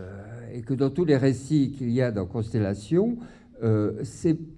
je dirais qu'il y a une positivité qui est cette articulation entre la vie, les individus, les personnes, et le collectif. Et que euh, c'est ça qui est, qui, à mon avis, euh, n'est pas donné dans euh, la formulation dans et contre. Euh, je crois que c'est cette positivité et qui passe par des investissements de personnes très fortes qui me paraissent cruciales dans, toutes ces, ces, expériences. Et moi, dans, puisque j'ai lu Constellation à l'époque, euh, notamment, il y a euh, deux très très beaux euh, interviews, récits concernant le mouvement des places en Espagne dans Constellation. Et là, c'était ni dans ni contre. Les gens s'étaient retrouvés sur la place pour faire autre chose, autrement, et qu'il n'y avait absolument pas cette idée de disons, de négativité. Il y a une positivité, à mon avis, dans le conflit politique, euh, et qui, à mon avis, est cruciale et qui doit être mise en avant dans, ce qu'on essaie de faire ressortir. Puis j'aurais une petite question par rapport à, l'expérience espagnole, euh, italienne, pardon, puisque je change de pays, euh, à savoir ce qui frappe quand même quand on... Enfin, j'ai pas lu tout le, bouquin pour l'instant, mais ce qui frappe quand même, c'est cette incroyable prolifération de groupes, associations, mouvements, etc. Et d'autre part, euh, il me semble que c'est évoqué dans le livre, c'est qu'à la fin, il y a une remontée de ce qu'on les auteurs du, livre racontent comme étant une remontée, une repoussée des avant-gardes diverses et variées. Et donc, euh, je crois que c'est aussi un enjeu par rapport à ce problème de l'intellectualité critique et du mouvement je crois que ce qui, est fantastique dans la ZAD, euh, c'est précisément que cette intelligence du politique, elle vient précisément de pratiques de telle façon qu'elles articulent effectivement une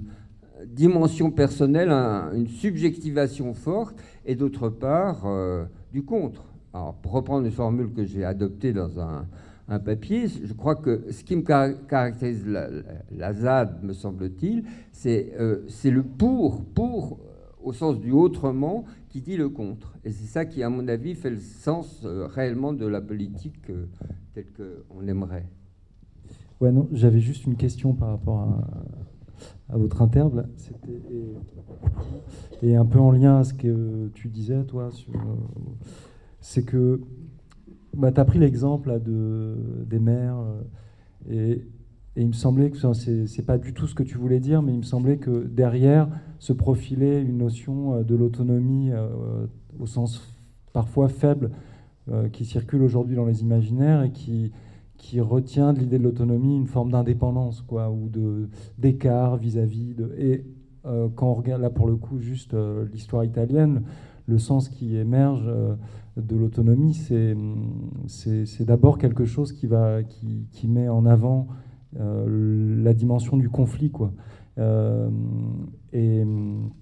donc du rapport de force. Et sur l'histoire du dans et contre, euh, c'est qu'on prenne l'histoire des usines ou après une autre chose qui est bien documentée dans le bouquin, la question des facs par exemple, c'est qu'à un moment donné,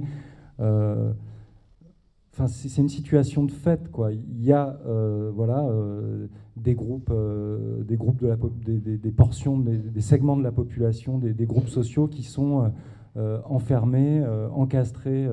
dans des rapports d'exploitation. et il s'agit de les, de les, casser, quoi, de, de, les détruire. Mais pour ça, évidemment, il faut s'appuyer sur, sur ce qui est là, quoi. Euh, et, du coup, ça, voilà, en permanence se pose la question de euh, la question du conflit passe évidemment euh, par la question de la construction d'un rapport de force. Donc, je sais pas, aujourd'hui, le mot de masse fait très peur, etc. Mais un truc qui est fascinant dans l'histoire des années 60-70 en Italie, évidemment, et c'est ce qui a fait l'anomalie italienne,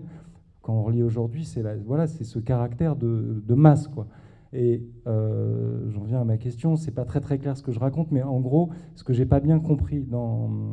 dans, le topo que vous avez fait, c'est à un moment donné, j'ai bien compris cette histoire de ne pas se faire euh, prendre par les catégories euh, de l'État dès lors qu'on met un pied dans, disons, dans l'appareil judiciaire et qu'on cherche à se défendre collectivement, politiquement. Mais du coup, ce que j'ai pas compris dans ce que vous racontiez, c'est à quel endroit euh, vous, vous, posez, euh, vous, posez la question du rapport de force qui va pouvoir se partager, euh, y compris avec les, voilà, le mouvement, le mouvement en cours qui, bah, on le sait bien, ne se loge pas exactement euh, dans, les, dans les principes que vous avez définis. Et du coup, comme, parce qu'à un moment donné, vous, êtes enfin, vous avez évoqué ça, la, question du rapport au mouvement par rapport aux principes que vous essayez d'avancer dans, le cadre du collectif. Et euh, voilà, en gros, cette question du rapport de force. Quoi. Bah, du coup, euh, il y a deux choses en même temps. Il y a la question de, de la question de, de, la conflictualité dans ce que nous on fait. Donc pourquoi est-ce que je sais pas comment comment tu comment on pourrait reformuler ça, mais où est la part offensive en fait, dans peut-être dans, dans, dans, dans, ce qui se passe à l'intérieur du mouvement? Euh, nous, ce qu'on de, ce qu'on a essayé de mettre en place euh, le plus, plus, rapidement possible, c'est, euh, pour faire très simple, rendre possible le fait de, enfin,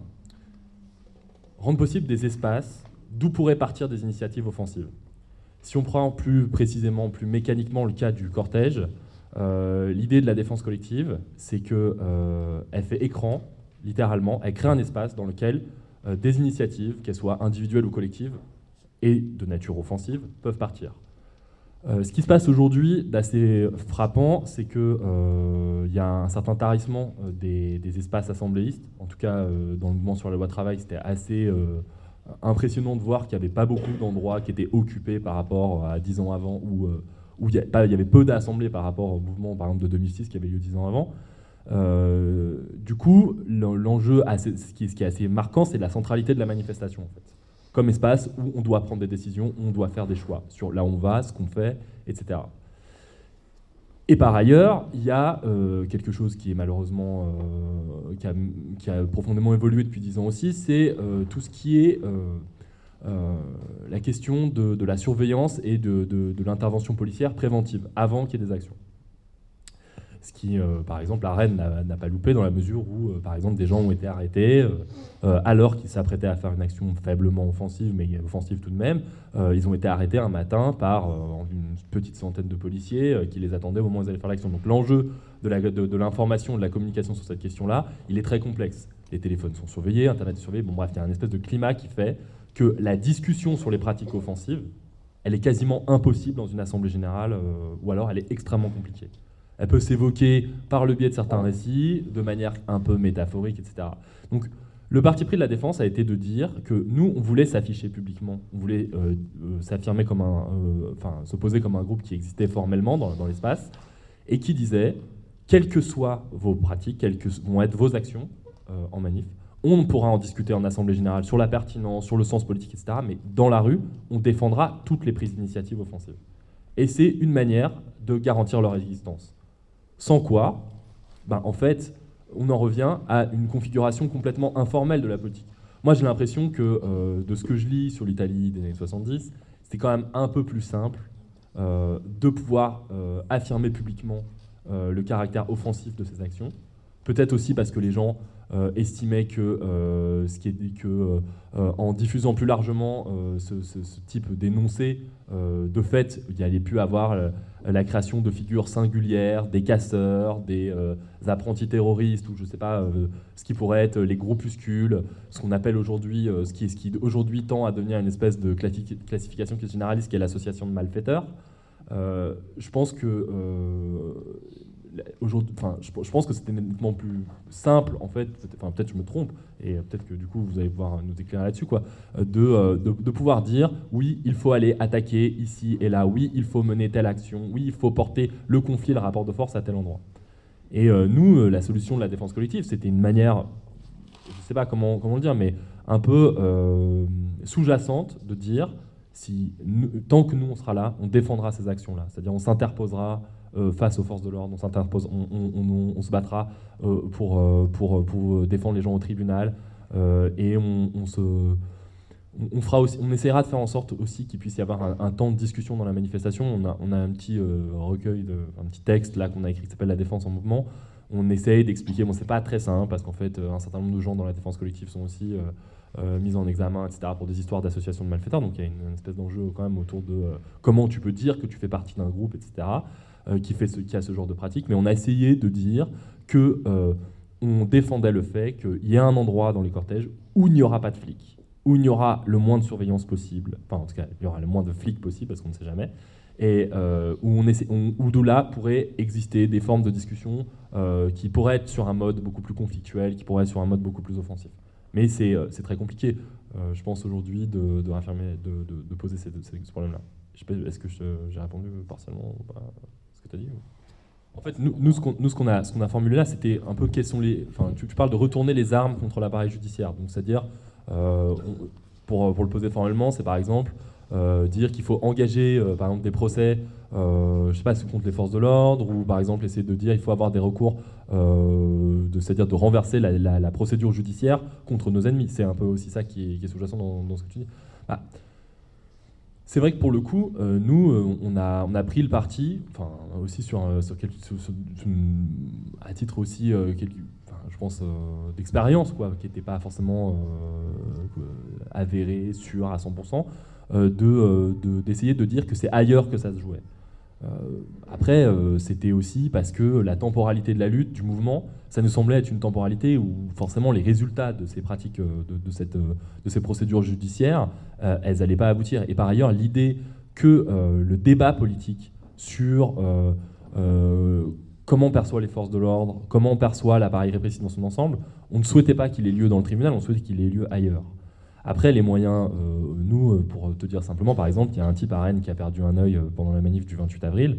C'est évident que la question, c'était pas d'aller lui cracher dessus parce que quand il allait porter plainte à l'IGPN, sachant qu'il n'a pas eu vraiment eu le choix, ça s'est confirmé autrement. Mais c'était par exemple d'expliquer comment cette démarche auprès de l'IGPN, en tout cas pour lui,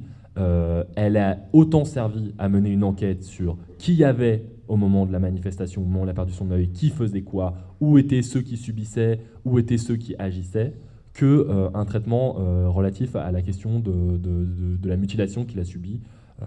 mutilation dégueulasse par ailleurs. La question, c'est pas d'être dans un rapport justement moral à ce truc-là, c'est de dire, nous, on, a, on peut accompagner cette démarche-là, au sens où essayer de voir comment elle fonctionne, mais ce qu'on va essayer de porter, c'est dans, quelque chose qui est plutôt ailleurs. C'était plutôt fondamentalement dans cette idée de la défense au tribunal. Je ne sais pas si c'est satisfaisant comme réponse, mais en tout cas, pour, nous, pour nous, ça pose cette question-là. Oui, je voulais, je voulais un peu rebondir sur euh, vos intuitions sur euh, le profilage social au tribunal ou euh, sur les actions préventives, parce qu'il me semble qu'il y a une pièce manquante qui est la transformation du droit actuel, où il y a une nouvelle doctrine du droit pénal qui s'appelle la doctrine du droit pénal de l'ennemi, qui produit toutes ces pratiques-là, qui n'est pas complètement neuve, mais qui a quand même été rénovée et réinstallée euh, d'une manière très forte euh, depuis 2001 euh, et, qui configure quand même la, situation à la fois dans la rue, à la fois la nécessité de ne pas pouvoir, enfin la nécessité de se cacher et de ne pas pouvoir dire les choses ouvertement parce qu'il y aura ces actions préventives, et puis la, la, nécessité d'en faire un vrai combat, c'est-à-dire qu'au sein du tribunal, on peut dire, euh, on peut dire explicitement pourquoi on est contre euh, cette affaire de profilage et dire quand même on n'est plus dans le même droit et euh, nous sommes tous des, semblables et il n'y a pas de raison de séparer parce qu'on est en conflit des ennemis et des amis. Et en gros, c'est ça qui se passe. C'est-à-dire qu'aujourd'hui, toute conflictualité est transformée en une quasi-scène de guerre, guerre civile ou guerre tout court mais où, quand je dis quasi, c'est pour maintenir malgré tout un petit écart. Mais euh, les gens qui travaillent actuellement euh, en sociologie sur ce droit pénal de l'ennemi, leur projet s'appelle Ni la paix ni la guerre. Et je pense qu'il y a quelque chose là où euh, les enjeux théoriques et les pratiques militantes ont intérêt à se, croiser, comme on essaye de le faire ce soir, pour que ça devienne un enjeu aussi du débat public. Parce que ce n'est pas une évidence euh, d'avoir à ce point changé de droit et de savoir que le droit libéral, issu d'une histoire longue, euh, qui n'est pas non plus un droit parfait, et on se retrouve à défendre des choses qu'on attaquait il n'y a pas si longtemps, euh, mais ça n'empêche qu'il est, il est quand même fondamentalement protecteur par rapport à ce droit qui autorise à ne plus juger ceux qu'on va pouvoir qualifier d'ennemis ou de terrorisme, et quasiment c'est la même chose. Donc il y a, vraiment quelque chose là à tenir, et je pense que le lieu du tribunal peut être, enfin le lieu du judiciaire peut être un lieu pour tenir euh, ce, discours-là aussi. Et alors du coup, ça pose la question de, euh, du rapport au passé, et comme je suis historienne, ça m'intéresse évidemment de, voir comment euh, on va puiser dans un répertoire du passé des arguments, mais avec l'écueil qui, qui, est réel, qui est à force d'avoir une bonne connaissance du passé, euh, on ne fait plus le diagnostic suffisamment du présent. Et, il me semble qu'aujourd'hui, euh, il y a des choses dans le présent qui sont quand même euh, pas du tout disponibles dans le passé. Ça ne veut pas dire qu'il faut se passer de l'histoire, hein, pas du tout, mais qu'il faut voir quels sont les, points où l'histoire peut porter par rapport à un présent qu'on aurait quand même diagnostiqué. C'est-à-dire que le va-et-vient doit être plus fort, à mon avis.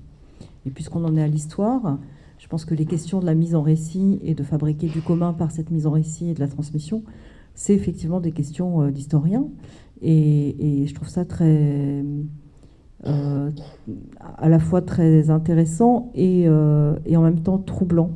parce que souvent l'historien vient quand même dans l'après-coup. Et, et, donc il y a quelque chose là qui est sans doute à interroger, mais je ne sais pas exactement encore comment. Moi, il me semble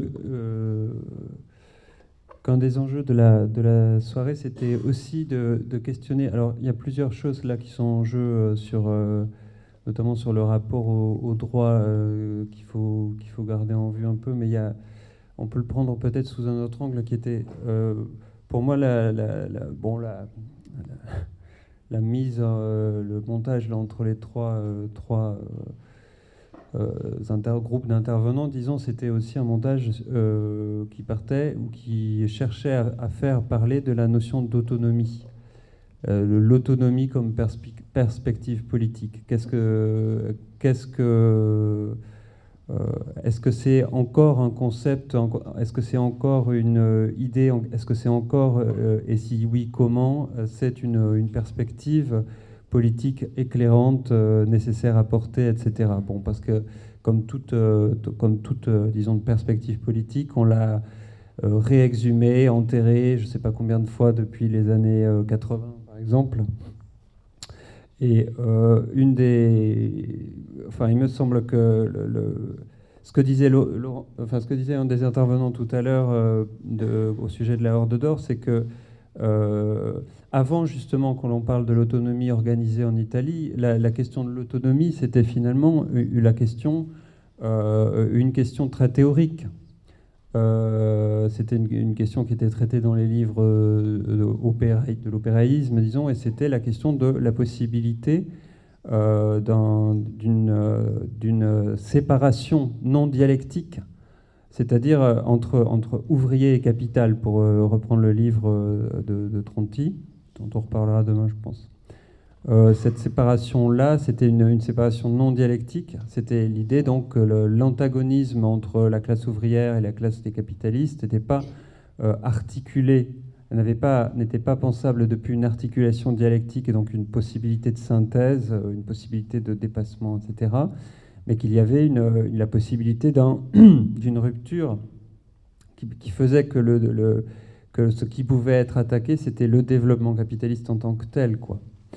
Euh, et la question a toujours été, euh, finalement, euh, après la défaite du mouvement ouvrier, ça a été qu'est-ce que ça devient alors la perspective de l'autonomie? Puisque l'autonomie s'était attachée à, cette, à ce dépassement de la dialectique, mais qui était comme sa radicalisation, parce que c'était une radicalisation du côté de ce qu'en Italie on théorisait comme un antagonisme, un antagonisme au-delà du conflit classique entre ouvrier et capital avec l'analyse, finalement, l'analyse sous-jacente, c'était l'analyse bon, de, de, ce qu'avait apporté euh, Keynes à la, au, enfin, keynésianisme au capitalisme, à savoir la possibilité d'intégrer les luttes, les luttes ouvrières comme facteur de développement du capitalisme. Quoi. Donc il y avait, cette, il y avait cet héritage-là, il y avait cette idée que, que L'autonomie, ça voulait dire euh, rupture, euh, c'est-à-dire euh, possibilité pour la, classe ouvrière de, d'un, comment dire, un développement, mais pas du tout au sens économique du terme, un développement autonome. Et ça, ça voulait dire pas de conciliation possible. Bon, alors qu'est-ce que c'est devenu après l'autonomie? Il y a, tout à l'heure, il était question d'une version romantisée de, des suites euh, immédiates de l'autonomie, euh, de l'autonomie ouvrière des années 70. Peut-être le, débat devrait revenir un peu là-dessus, mais euh, pour moi la question c'est en tout cas qu'est-ce que c'est penser est-ce que ça a une force aujourd'hui, le concept ou la perspective de l'autonomie? Voilà. Ça, c'est vraiment le, Et en quel sens En quel sens? Parce que d'une certaine façon, bon, il y a plusieurs façon de, comprendre hein, cette question de l'autonomie. Il y a l'autonomie des luttes, enfin, c'est-à-dire l'autonomie au sens, finalement, euh, où, euh, bon, ça, s'est passé aussi en France, cette espèce de d'éloignement, euh, de, mise, de prise de distance vis-à-vis des, des partis syndicats plus ou moins institués. et la, possibilité de développer des luttes en dehors des, figures traditionnelles, des institutions, des partis, des syndicats qui prétendaient représenter justement le, conflit, le conflit ouvrier. Mais ça veut, ça, enfin bon, autonomie, c'est aussi prise de distance par rapport à tout. Alors, j'ai l'impression que, par exemple, la présentation de la défense collective, euh, euh, la présentation de mauvaises troupes, ce sont deux versions possibles aujourd'hui de, ce que, de ce que peut être l'autonomie, quoi. De ce que peut être le prolongement de la perspective de, qui est celle de l'autonomie, l'autonomie politique. Mais pas dans sa version faible, justement, euh, qui serait celle de qui serait celle de la, justement la création d'espaces alternatifs euh, purement et simplement, parce que précisément, même, les, les accusations là, de ce point de vue à l'encontre de la Z sont assez malhonnêtes, parce que le, discours et la démarche qui est portée, bon, ça se voit dans les récits justement. Euh, euh, c'est c'est bon c'est quand le mot d'ordre Z partout le résume hein, c'est quelque chose qui n'est pas qui n'est pas, euh, qui n'a pas pour perspective de, de, de, créer un petit espace dans lequel on, il y aurait une sorte de, bon, de, bulle, quoi, en quelque sorte, et puis ailleurs, euh, bon, peu importe. Euh, voilà. J'ai l'impression que poser cette question de la perspective de l'autonomie, c'est nous obliger, par contre, alors là, je n'irai pas complètement, enfin, pas complètement dans le sens, peut-être j'ai un petit peu dans le sens bon, de la, question des récits, là, de la limite des récits, c'est j'ai l'impression que ça nous oblige à sortir, enfin, à, avoir aussi une autre euh, approche euh, intellectuelle qui exclut pas du tout la dimension du récit, hein, qui, est, très importante, etc., mais avoir aussi une, autre approche qui, qui a à voir avec, euh, avec l'analyse peut-être, avec peut-être l'énoncé de principe, comme il est dit, avec peut-être quelque chose qui, euh, qui dégage un peu l'horizon, euh, l'horizon au nom duquel ou en vue duquel ou pour lequel, avec cette euh, qu'est-ce qui est porté affirmativement et comment le nommer ce qui est porté. ce qui est porté, j'ai l'impression que c'est aussi une des questions. Donc voilà, moi je pense que le, un des enjeux de la discussion de ce soir, c'est le prolongement ou pas de la perspective de l'autonomie, sachant que, sachant que c'est un signifiant vide, au sens où, enfin, je voudrais en reparler demain, mais je rapidement, le signifiant vide aujourd'hui, c'est le signifiant qui circule un peu partout, et puis il circule d'autant mieux qu'on ne sait pas trop ce qu'il contient. Quoi. Euh, c'est la cloud, tout ça ont théorisé euh,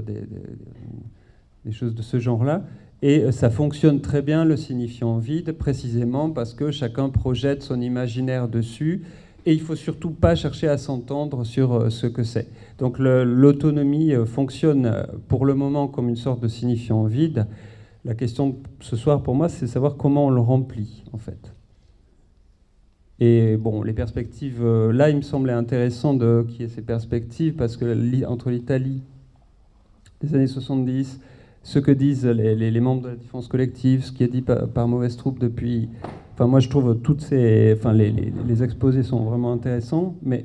euh, la, question, c'est de savoir quels sont. Euh, comment on marque des désaccords possibles éventuellement et, surtout qu'est-ce qu'on en dégage sur cette euh, clarification possible d'un signifiant qui ne serait plus laissé euh, à une sorte de vide qui lui permet de circuler partout et de rien dire. Quoi.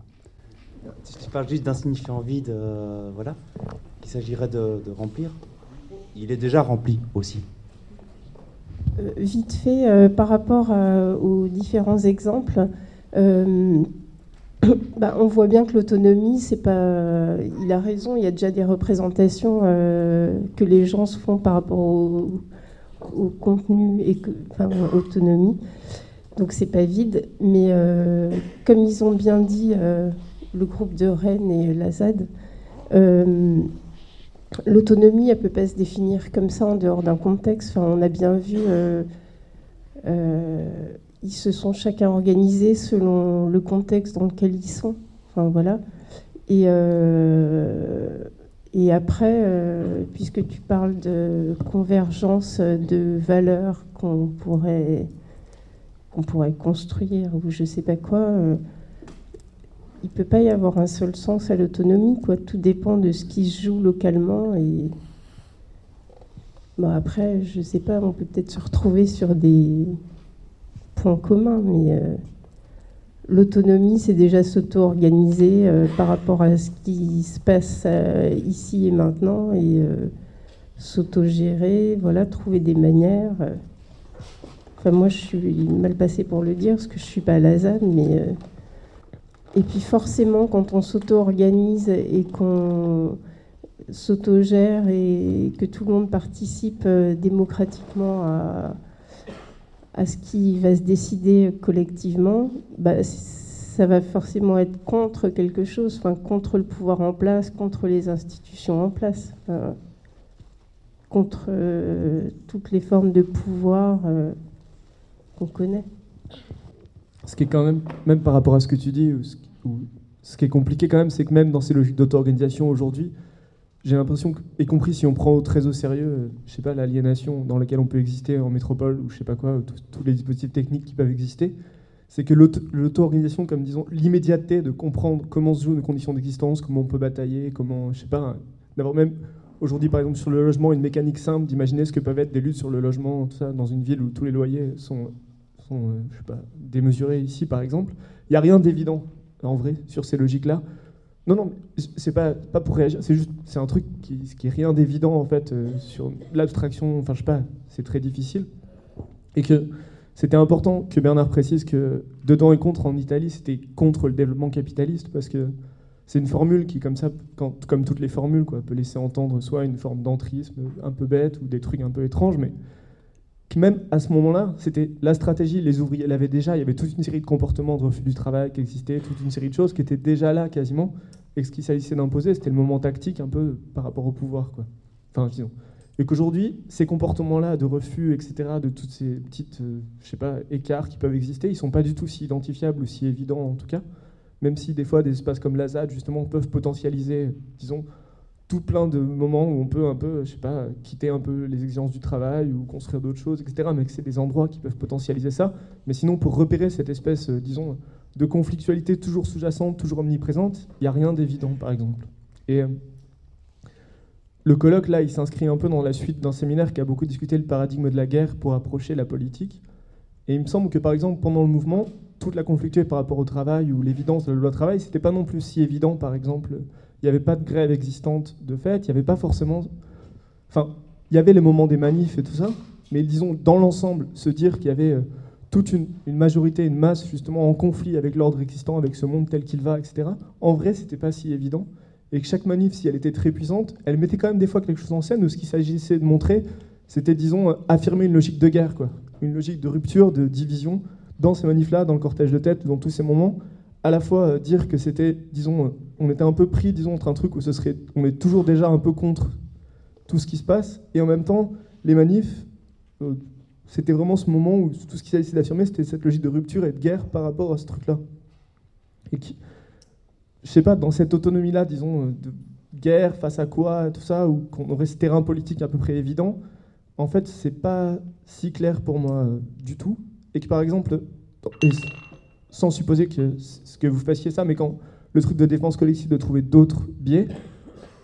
on est quand même toujours, et je suis sûr que vous le savez, mais on est toujours face à ce risque où si on se dit qu'il ne faut pas provoquer de dissociation ou que disons on impose des principes, c'est de vouloir sortir d'un rapport moral certes, mais d'en recréer une autre morale, quoi. Enfin, de, se retrouver à, disons,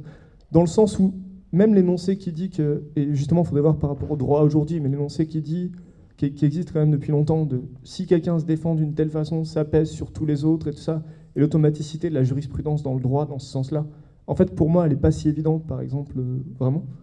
Même, en fait, c'est des fois, quelquefois, quelque chose de beaucoup plus éclaté, que si certains squats, par exemple, se défendent d'une telle façon, les autres sont pas. C'est pas. En fait, il faudrait réenquêter un peu sur ce processus-là, par exemple, qui dit que si on se défend d'une telle façon, tous les autres vont payer comme ça, tout ça, parce que c'est pas, je trouve, si clair sur les mécaniques du droit, etc. Et qu'en plus, voilà, c'est un peu même du coup, comment on peut arriver à retrouver un peu de prise sur le droit, sur la bataille du tribunal, tout ça, que si la politique, c'est pas cette mise en scène nécessairement de la guerre de deux camps contre l'autre, parce que ces deux camps-là sont pas si clairs, qu'est-ce qui peut jouer comme prise, comme mouvement, y compris dans les tribunaux, comme petite faille, comme petit basculement, tout ça, d'arriver à mettre en scène quelque chose de l'ordre de la politique qui est plus seulement, euh, disons, un face-à-face avec l'ennemi, un ennemi qui serait tout de suite composé comme un et unifié et si solide que ça, et à la fois sur, enfin, plutôt multiplicité des terrains, et qui voir un peu comment on avance par rapport à ça. Demain, il y a une discussion sur le paradigme de la guerre. Après, il y a d'autres journées qui portent plus justement sur la question d'imposer une autonomie du politique par rapport à l'économie et après qui vont un peu soulever aussi dans une autre journée sur l'écologie. Mais toutes les mécaniques qui pouvaient des fois paraître si euh, qui sont paraissent des fois beaucoup plus limpides dans les années dans les 17 des années 60 pour penser un peu ce que peut être une logique d'autonomie de rupture par, rapport au développement capitaliste ça me semble beaucoup plus flou aujourd'hui et éclaté et voilà j'ai pas vraiment de questions mais disons que c'est juste euh, comme ça. Oui donc c'est un peu dans, la suite de ce qui vient d'être dit. Encore un peu une manière d'aborder je suis désolée votre, votre intervention mais bon l'idée c'est que ça, discute. Sur cette question de moi, ce qui m'a marqué dans ce que vous avez dit et dans beaucoup de choses qui se passent, je pense qu'elle est en effet du côté de, la question d'antagonisme et l'impression qu'il euh, y a un certain nombre, euh, on a un certain nombre à, en croire son existence, mais qu'il y a des doutes, quoi. Il y a des doutes même parmi nous sur euh, l'existence réelle d'une position antagoniste vis-à-vis du, du, pouvoir. Et c'est vrai que dans ce que vous racontiez, moi au début, sur, sur la question, pas ce qui se passe avant, mais plutôt sur la question un peu des principes énoncés sur la défense dans les procès et tout ça, ces principes pouvaient donner l'impression qu'il y avait euh, une forme de, un peu de, rapport antagoniste artificiel. C'est-à-dire, on va se créer un profil pour que la justice se rende bien compte qu'on est quand même euh, leurs ennemis, quoi. Comme si ça allait pas de soi à un certain nombre d'endroits. Je sais pas si c'est euh, c'est très clair. Mais du coup, c'est vrai que au, départ, c'est quelque chose qui peut être reçu avec une forme de, de condescendance. Et puis, euh, de condescendance. C'est-à-dire, merde, c'est-à-dire, il y a des gens qui n'ont vraiment pas fait l'expérience déjà, de, quoi, qu'on pas, pas, pas, le sentiment que la justice leur est antagoniste et du coup qui, qui, doivent, entre guillemets, euh, travailler à le prouver quoi, et, à, tenir une position qui, qui, qui les mette dans ce rapport-là. Et, derrière un peu peut-être l'idée d'une forme de condescendance, il y a un peu une forme d'inquiétude qui peut, euh, qui peut en ressortir euh, sur cette question d'antagonisme et sur euh, et peut-être aussi un espoir de dire qu'il y a peut-être des gens qui doivent aller, aller chercher cet antagonisme autre part. Et je ne sais pas si c'est très clair, mais je pense qu'après, c'est dans ce qui était dit par rapport à, à la et tout, c'est vers ça aussi que ça ouvre. Quoi. Oui, moi j'ai encore une petite question pour DEFCOL, avant de revenir à la question de l'autonomie après, il me semblait, Bernard, que tu disais aussi dans un livre que l'autonomie, ça devait rester une question, mais que du coup, c'est peut-être la tension entre signifiant vie des questions, peut-être c'est autre chose. Quoi. Mais juste par rapport à DevCall, euh, moi, je voulais vous poser la question de. Il me semble qu'il y a un contexte un peu particulier aussi en ce moment qui est l'explosion du droit administratif. Euh, bah, peut-être pas l'explosion, mais en tout cas, il y a ce droit administratif qui se développe aussi avec les assignations en résidence, avec euh, les interdictions de territoire, et du coup, comment ça se joue? Il me semble que c'est une problématique aussi de, gens de Rennes qui travaillent là-dessus. Et, moi, j'y connais vraiment rien, même si du coup, en ce moment, c'est des questions qui, m'intéressent, la question du droit. je crois que je vous ai envoyé un mail d'ailleurs, parce qu'il y a des choses qui se passent à Marseille et que j'avais besoin de, réponses, donc j'ai envoyé un mail à DEFCON. Mais juste une question, c'est c'est quoi les résultats finalement? Est-ce que vous avez réussi à évaluer en fait finalement l'impact de, votre travail? Est-ce qu'il y a eu des, des manières d'évaluer ça en fait? Parce que vous parlez beaucoup des intentions de ce que vous avez mis en place, mais du coup, est-ce que ça marche? Qu'est-ce que ça fait comme effet? Voilà, c'est juste tout bête. Il y, a, pas mal de choses. Euh, peut-être, euh, du coup, on va peut-être reparler de ce, que, ce qui était dit tout à l'heure sur la question de euh, dire que, du coup, finalement, dans la critique du rapport moral à la justice et au pouvoir, il y aurait une autre forme de moralisation qui serait du coup, le discours de l'injonction, tu, t'es dissocié, donc tu seras comme ce qui, ce qui a été écrit parfois sur, dans, dans, des textes sur des sites militants, ce serait un deuxième jugement qui serait opéré par les militants eux-mêmes, comme si en fait il y aurait du coup à nouveau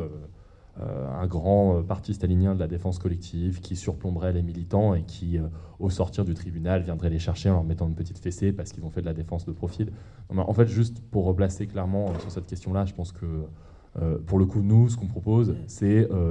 une proposition, c'est une proposition tactique. C'est-à-dire que, en fait, quand on a monté la défense collective, ce qui se passait, c'est que peu de temps avant d'ailleurs, c'est qu'il y a eu une situation où euh, il y a plusieurs situations où dans des procès, les gens euh, pouvaient pratiquer la dissociation, y compris certains camarades. Bon, voilà, pas forcément de la dissociation, mais en tout cas jouer sur des formes de profil, etc. Mais l'enjeu, c'était réellement l'idée que c'était le seul moyen de gagner et que c'était une habitude. C'est une habitude qu'on trouve partout quand on va au tribunal, même pour des histoires qui ne sont pas des histoires militantes. Les gens passent leur temps ou à balancer, ou à se dissocier, ou à euh, euh, faire appel à une histoire de profit, etc. L'idée de notre proposition, c'était de dire, pour une fois, puisqu'il y a un mouvement, on va essayer euh, d'avoir une position collective pour pas jouer les uns contre les autres, pour établir une forme de confiance entre les gens qui prennent part à la lutte, mais euh, ça ne peut pas se poser sur le mode de l'injonction. Il n'y a, pas eu de, flicage euh, ni de euh, coup de pression mis à des gens parce qu'ils ont tenu telle ou telle défense. Sur la question de, balancer, je pense que c'est une question qui mérite d'être posée plus sérieusement, mais c'est autre chose. moi, je, c'est un, peu compliqué. Tu dis il y a des doutes dans le rapport au pouvoir. Nous, on a essayé d'envisager, parce qu'il y avait ce caractère un, petit peu massif du mouvement et beaucoup d'interpellations, beaucoup de, répétitions dans ce qu'on voyait au tribunal, en comparaison immédiate ou même dans les procès. On a essayé de prendre la, question de la répression comme une économie, qui est sans cesse en tension. Ce qui est un petit peu différent que de la considérer comme une espèce de pouvoir euh, qui serait détaché d'une espèce de réalité euh, sociale euh, quotidienne, d'un flot de procès. C'est une manière de mettre aussi fin à une césure qui existe aussi de fait dans, les, peut-être dans la tête des juges et dans la tête des gens, euh, sur la, question de, des, procès de militants et des procès de ce que les gens appellent euh, parfois le droit commun. En fait, euh, nous, ce qu'on voyait, ce qu'on constatait, c'est que c'est qu'en fait, l'économie judiciaire, elle, a besoin de fonctionner vite parce qu'elle est complètement saturée tout le temps. Et pour ça, elle a besoin d'une forme de, de, participation de la part des inculpés à la procédure judiciaire. Et ça passe par un ensemble de processus qui peuvent être la reconnaissance préalable de culpabilité, les procédures accélérées, euh, le fait d'avouer en garde à vue, etc. La garde à vue a pour seule fonction euh, de fournir des éléments qui vont permettre de faire un procès rapide et de qu'il n'y ait pas d'enquête, qu'il n'y ait pas de, travail de, longue haleine. La, police est là pour euh, aussi permettre à la justice de fonctionner correctement. La personne qui a inventé les comparaisons immédiates a, a dit j'ai sauvé le système judiciaire français de, la débâcle. Et donc, nous, en voyant ça, nous, on s'est dit, oui, évidemment, il y a quelque chose qui doit se penser à une échelle qui est effectivement pas à l'échelle euh, très dramatique euh, et, très psychologisante de euh, sa situation à un instant T, effectivement. et pour autant, il faut pas arrêter de se dire on n'est pas des numéros, effectivement, on a, on, a, besoin de gagner, on veut gagner, aussi bien dans les histoires où il y a une personne qui passe toute seule qu'il y en ait, où il dix. mais pour ça, il faut qu'on se dise que euh, quand nous, on a, quand se retrouve face à un juge qui va juger euh, une quarantaine d'affaires à Rennes, je vais citer un juge en particulier, qui s'appelle le juge léger, qui met toujours deux fois plus que ce que le,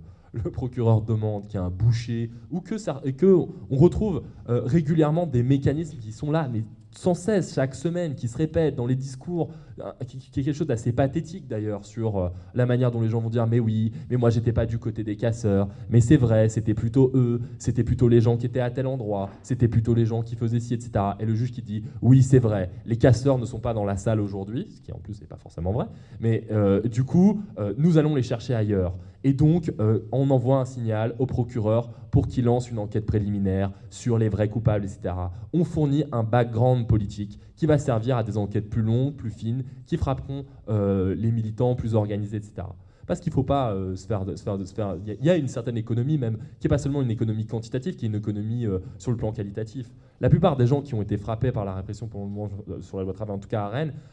dans, dans, les arrestations de manifestations, etc., c'était des gens qui n'étaient pas forcément, la plupart du temps, qui n'étaient pas organisés politiquement dans des groupes, qui avaient une pratique militante assez restreinte, et qui, comme nous, on, on, entend,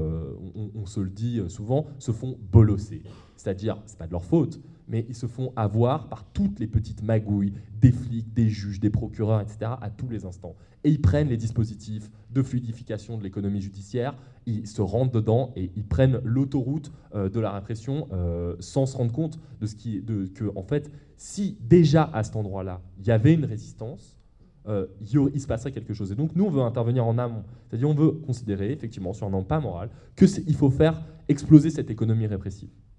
Euh, c'est-à-dire euh, résister à chacune de ces procédures-là, ne pas fournir de matière, les obliger à taffer trois fois plus, dix fois plus pour obtenir les mêmes résultats.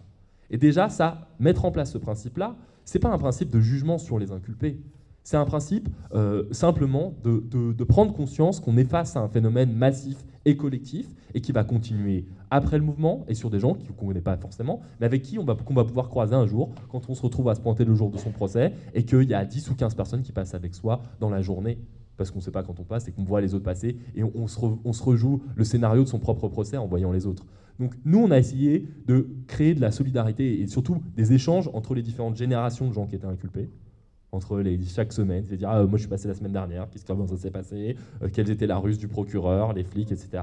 Essayer de parler de ça, de- d'en parler pas seulement aux gens qui étaient pris euh, sur le vif de devoir se défendre, mais aussi de gens qui étaient justiciables en puissance, en disant quand vous faites de la politique aujourd'hui, et ça effectivement c'est peut-être quelque chose qui s'est aggravé en ce moment, vous êtes vous rentrez dans le, dispo- dans le dispositif euh, judiciaire hyper vite. Un rassemblement de plus de trois personnes devant un immeuble, n'importe quel attroupement, même aujourd'hui n'importe quelle connerie, peut rentrer sous le coup de la loi si ça a à un moment une fonction pour la police ou une fonction pour euh, un procureur ou pour la justice. Et pour, euh, je ne sais pas si ça répond en partie à ce que, ce que tu disais, ou euh, voilà, l'idée c'était pas du tout de développer un jugement moral sur les tactiques des uns et des autres, mais d'essayer de voir comment on peut euh, faire exploser un peu cette institution qui euh, n'a pas un fonctionnement parfait, qui déconne, avec des erreurs, avec la possibilité de faire appel, qui nous requiert des moyens financiers parfois pour, euh, pour se battre un peu pied à pied. Et effectivement, pour parler de certains cas, ben, je vais parler du cas du, du- je connais plutôt bien, de gens qui se sont fait arrêter donc, dans le cadre du- d'une arrestation préventive, c'est-à-dire des gens qui sont allés faire une action euh, euh, de euh, sabotage de bornes de métro, qui se font arrêter le matin juste avant l'action, qui étaient suivis depuis un moment par les services de renseignement sur la base de choses qui ont été collectées par le renseignement dans la rue, par, des, balances, par des gens qui, dans les assemblées, etc., mais aussi au tribunal, à partir d'un ensemble de déclarations de gens qui passaient en procès avant. Et en fait, les gens qui ont été mis en examen ont pris le parti, parce qu'ils ont été confrontés face à un juge d'instruction, donc suit l'affaire, et ils ont pris le parti de ne rien lui dire. Le juge d'instruction, il incarne la figure de celui qui euh, instruit à charge ou à décharge, c'est-à-dire qui va produire les éléments qui vont euh, être euh, produire une justice d'équité, donc les éléments matériels, tangibles, avec des temps d'investigation assez longs, des, ce qu'on appelle les enquêtes préliminaires, c'est des collectes de toute information qui pourrait servir le procès. Et la plupart des avocats disent il faut parler au juge d'instruction parce que quelque part vous préparez votre défense à ce moment-là. Et là, du coup, les gens ont refusé de fournir la moindre information, ils ont refusé de parler au juge d'instruction. Et euh, on s'attendait, les gens disaient, mais c'est une posture complètement idéologique, c'est un truc de militant, euh, euh, vous allez, vous, allez vous retrouver dans une situation où on va vous classer, vous ficher, etc. Vous allez prendre des contrôles judiciaires plus longs, être plus lourdement su- surveillés. Et en fait, il n'en est rien. Là, au, mois de janvier, l'ensemble des contrôles judiciaires qui étaient assez, c'était pas très lourd, mais c'était quand même des gens qui n'avaient pas le droit de rentrer en contact à aucun moment, euh, qui n'avaient pas le droit de participer à des manifestations, interdiction de port d'armes, un certain nombre de choses. Et en fait, ces, ces gens se sont vus lever leur contrôle judiciaire. Et la conclusion du juge d'instruction, c'est que euh, ce qu'il lui a construit dans son espèce de que ce que les flics ont cherché à construire en termes d'organigramme, de l'organisation paramilitaire qui avait mené cette action-là, tombe. Il n'y a pas de nouveaux éléments. Les enquêtes, euh, les commissions rogatoires, donc les enquêtes des flics, n'ont rien donné, et euh, c'est une véritable défaite pour, pour le parquet. Donc de ce point de vue-là, on peut dire qu'il y a eu certaines réussites, ça ne veut pas dire que ça marche à chaque fois, mais en tout cas, il y avait un espèce de cas concret. Il y a eu d'autres cas où des camarades qui n'avaient pas l'habitude de se défendre en disant euh, oui, on est des militants parce que euh, il leur semblait que c'était un danger donc de se réintégrer au mouvement social et donc euh, de, de- du coup de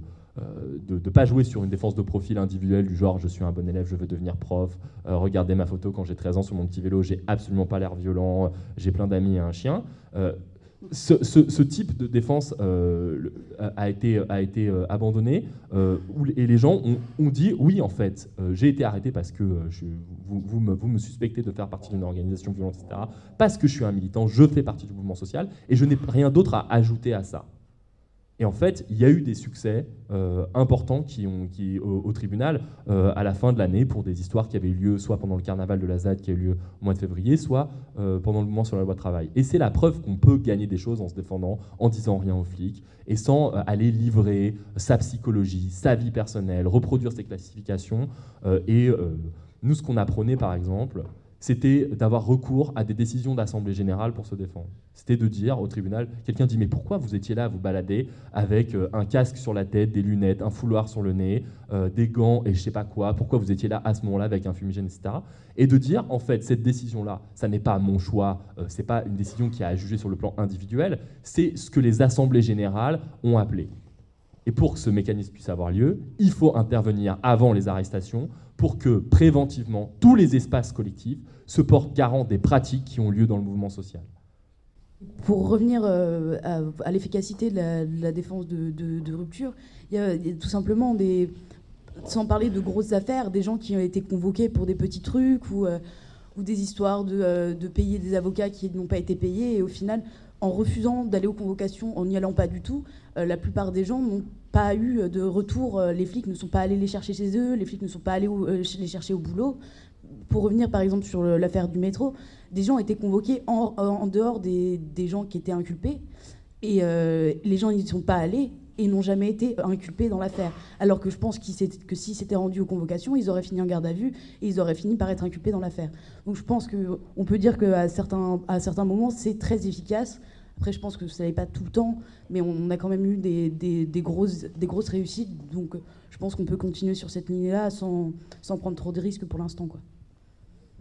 il y a un peu de discussion en parallèle. Du coup, je vais revenir sur, euh, celle d'avant, sur la, question de l'autonomie. Euh, j'essaie de réfléchir à ce que tu, ce que tu posais comme, comme question. Et euh, je me disais que, en fait, paradoxalement, la ZAD, c'est peut-être pas, en tout cas pour ce que pourrait être ma conception de l'autonomie, c'est peut-être pas le meilleur endroit pour, pour en parler. Ou alors négativement, et j'essaie de m'expliquer Enfin, pour, pour, moi, ce que je retiens notamment de, de l'histoire italienne, euh, de l'autonomie ouvrière, mais aussi euh, de, comment euh, cette thématique-là l'autonomie, elle déborde largement la question du rapport entre ouvrier et capital pour croiser les luttes de femmes, les, luttes de marginaux, etc. Et une, façon de, s'expliquer ce que c'est que l'autonomie, ça pourrait être une façon de partir d'un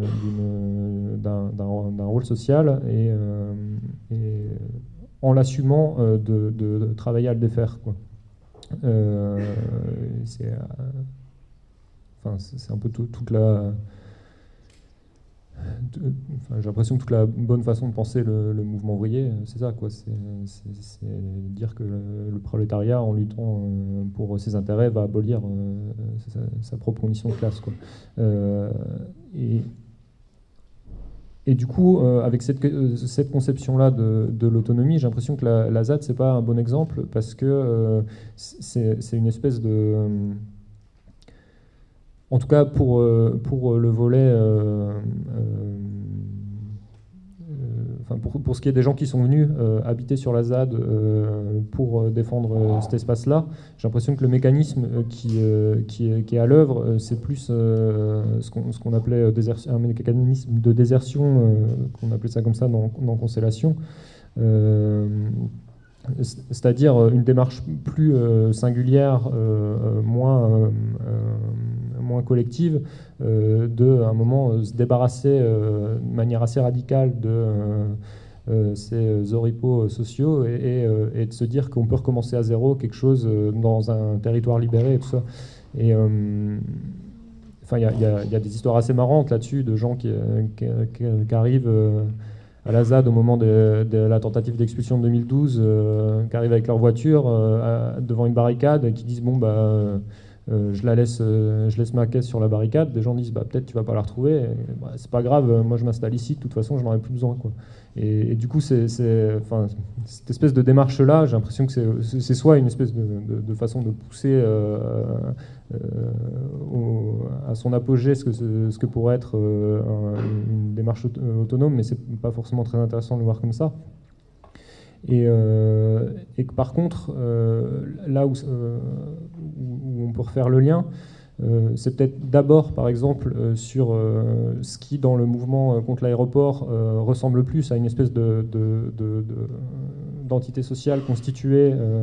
et qui lutte depuis cette position-là, par exemple les paysans, où là, si on regarde ce qui se passe pour la composante paysanne de la lutte, là, on peut voir de manière assez forte des façons d'être de remettre en cause euh, ce que c'est aussi que, euh, bah, même l'agriculture paysanne, par exemple aussi ce que c'est que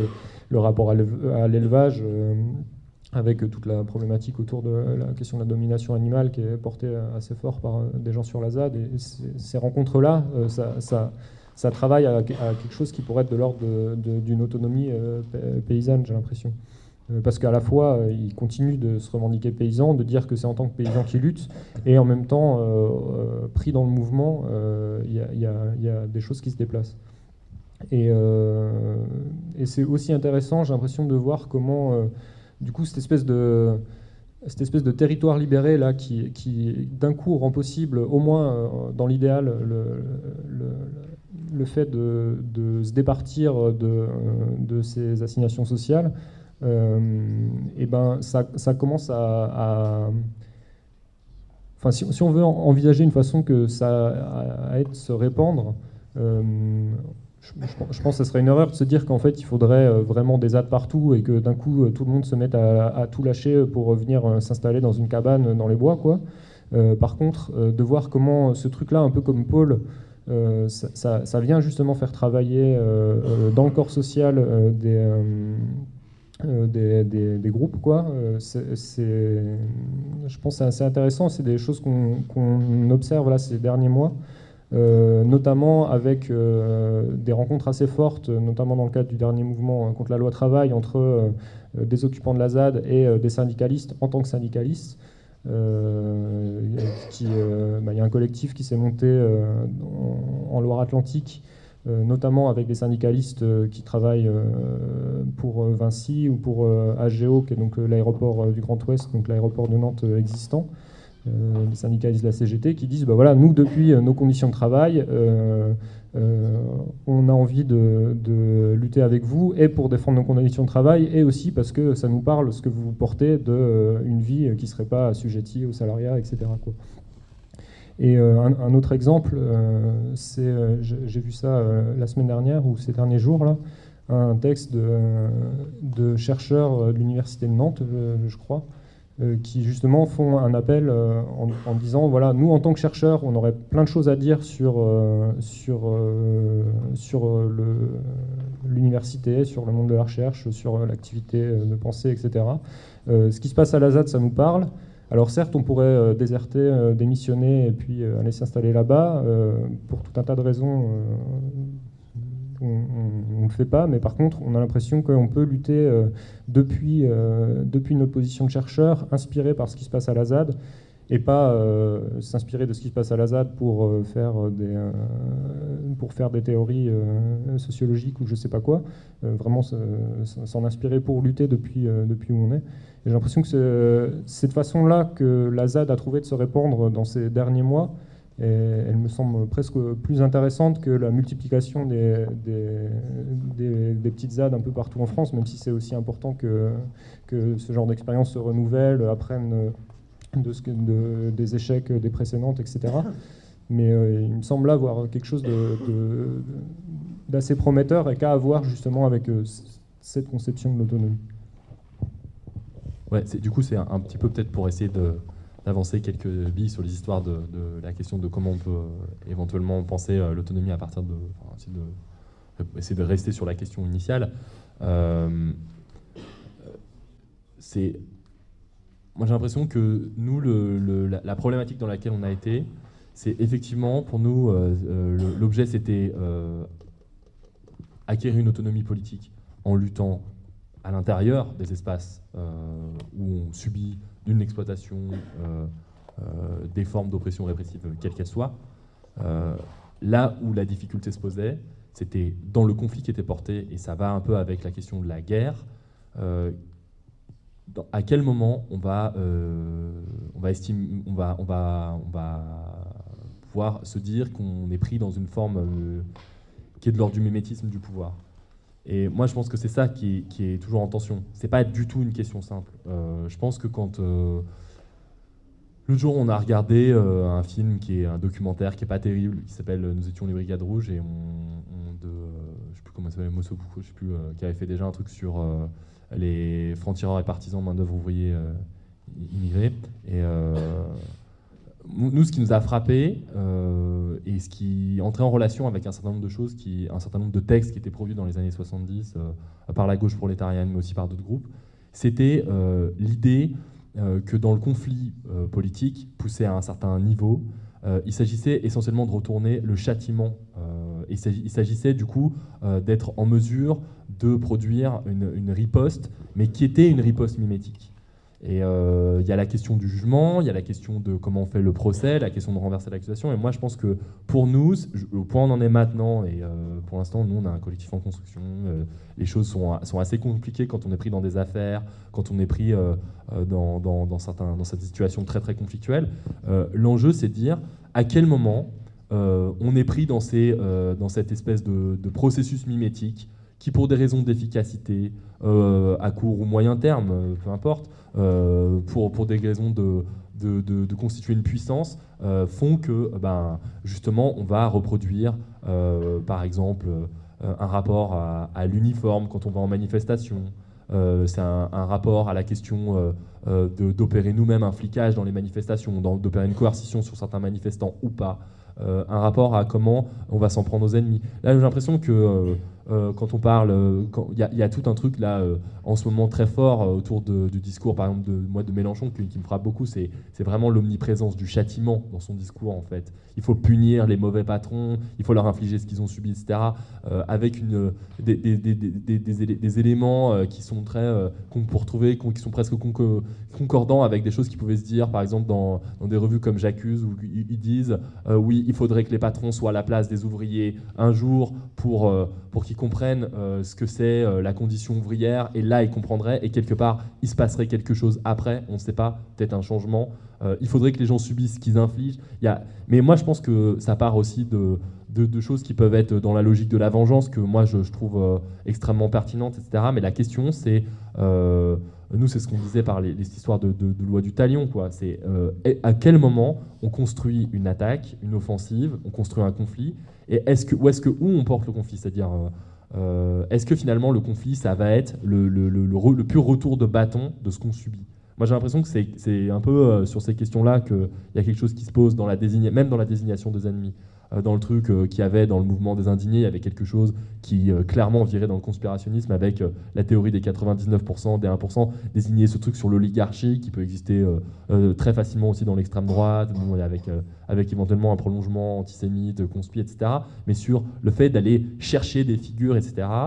à quel moment c'est pertinent d'aller les chercher, ces figures-là euh, qu'est-ce que ça produit euh, de, produire des formes de châtiment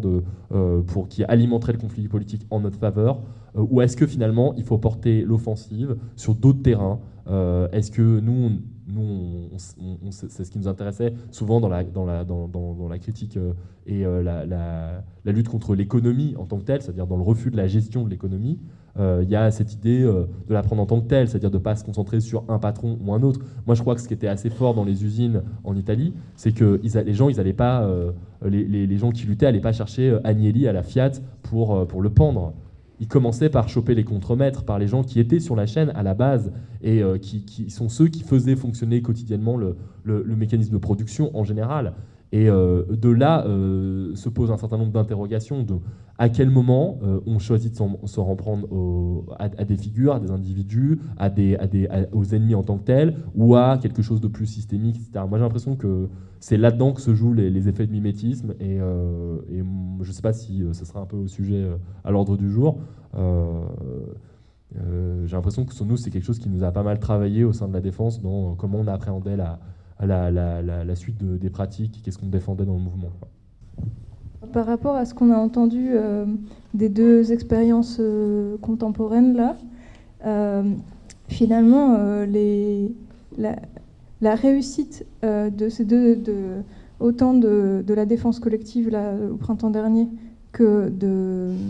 des ouvrages de mauvaises troupes, c'est une réussite de l'ordre de réussir à faire consister une, une autre logique que ce soit ne pas répondre au juge, donc être dans une sorte de logique ni coupable ni innocent, que réussir à construire des récits communs qui font monde commun, etc.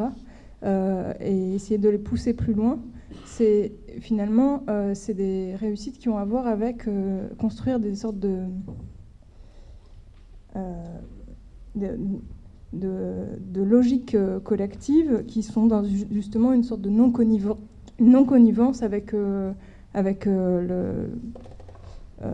pouvoir, etc. Mais finalement, on voit bien qu'on on en est tous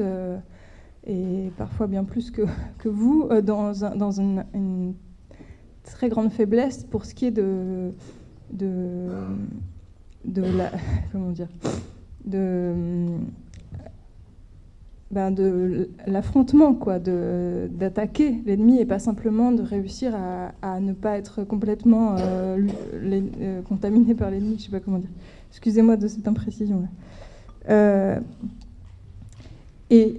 le,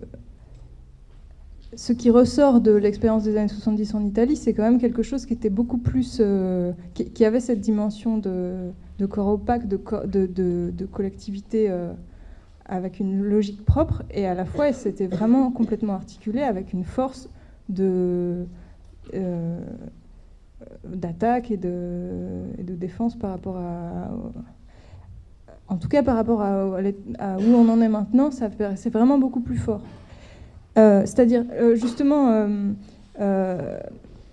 Jacques Rancière qui va parler samedi, dans, le résumé de son, exposé, là, il parlait de rapport de force, rapport de monde. Et, j'ai l'impression que justement, c'est comme si notre question, elle, elle, en était encore à se dire comment, comment faire en sorte que le rapport de monde puisse quand même devenir un rapport de force. Et c'est pour ça que je voulais parler de la place de la parole, parce que ce qui est troublant justement dans ces deux initiatives très différentes, euh, qui finalement ont un effet un peu commun, c'est qu'elles ont un, rapport très différent, si ce n'est à la pensée, à l'analyse, en tout cas à la parole, euh, écrite ou dite, ou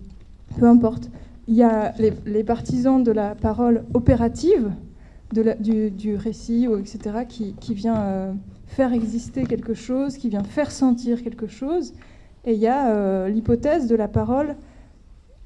euh,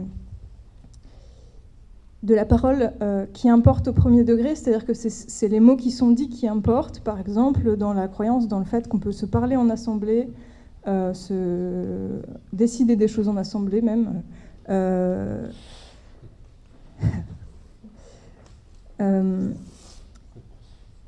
Et j'ai l'impression que peut-être que dans notre situation où on manque terriblement de force, euh, dans le rapport de force avec le pouvoir, disons, euh, ce, qui, ce qui manque en amont, c'est une subjectivation politique de masse. Et, que peut-être qu'à cet endroit-là, euh, la, certes, la, parole opérative est importante, la, la contagion est importante, mais euh, peut-être que le, le,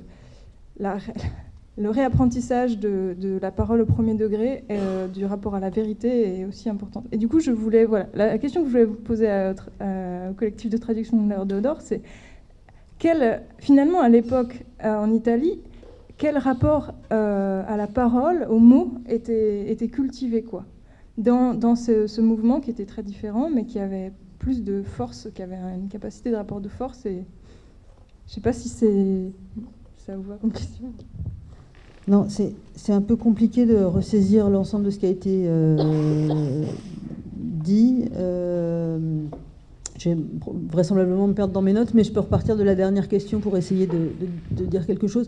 Euh, comme ça arrive souvent quand on parle des années 70 en Italie, mais depuis la France, enfin, comme ça arrive souvent quand on parle des lutte sociale et révolutionnaire en Italie, on parle des années 70. Euh, il a été question ce soir beaucoup des années 70. Euh, la Horde d'Or a cette ambition, euh, Pierre l'a souligné tout à l'heure, mais je pense qu'il faut quand même le rappeler, le re-rappeler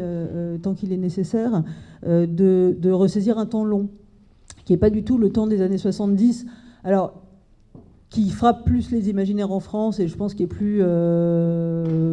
qui sont plus familières ou qui sont plus aisées à saisir. Mais en même temps, le, choix du temps long, c'est un choix qui est, euh, à mon sens, nécessaire parce que euh, il interdit justement d'essayer de ressaisir quelque chose qui ressortirait d'une subjectivité collective. C'est-à-dire que si on part en, gros ce que fait le livre, hein, si on part en 53, enfin en vrai il y a plusieurs bornes possibles, mais si on part dans l'immédiat après-guerre et qu'on arrive à la grande défaite de la Fiat euh, en 80, euh, on ne peut pas dire voilà le mouvement voulait ça et le mouvement avait inventé ceci.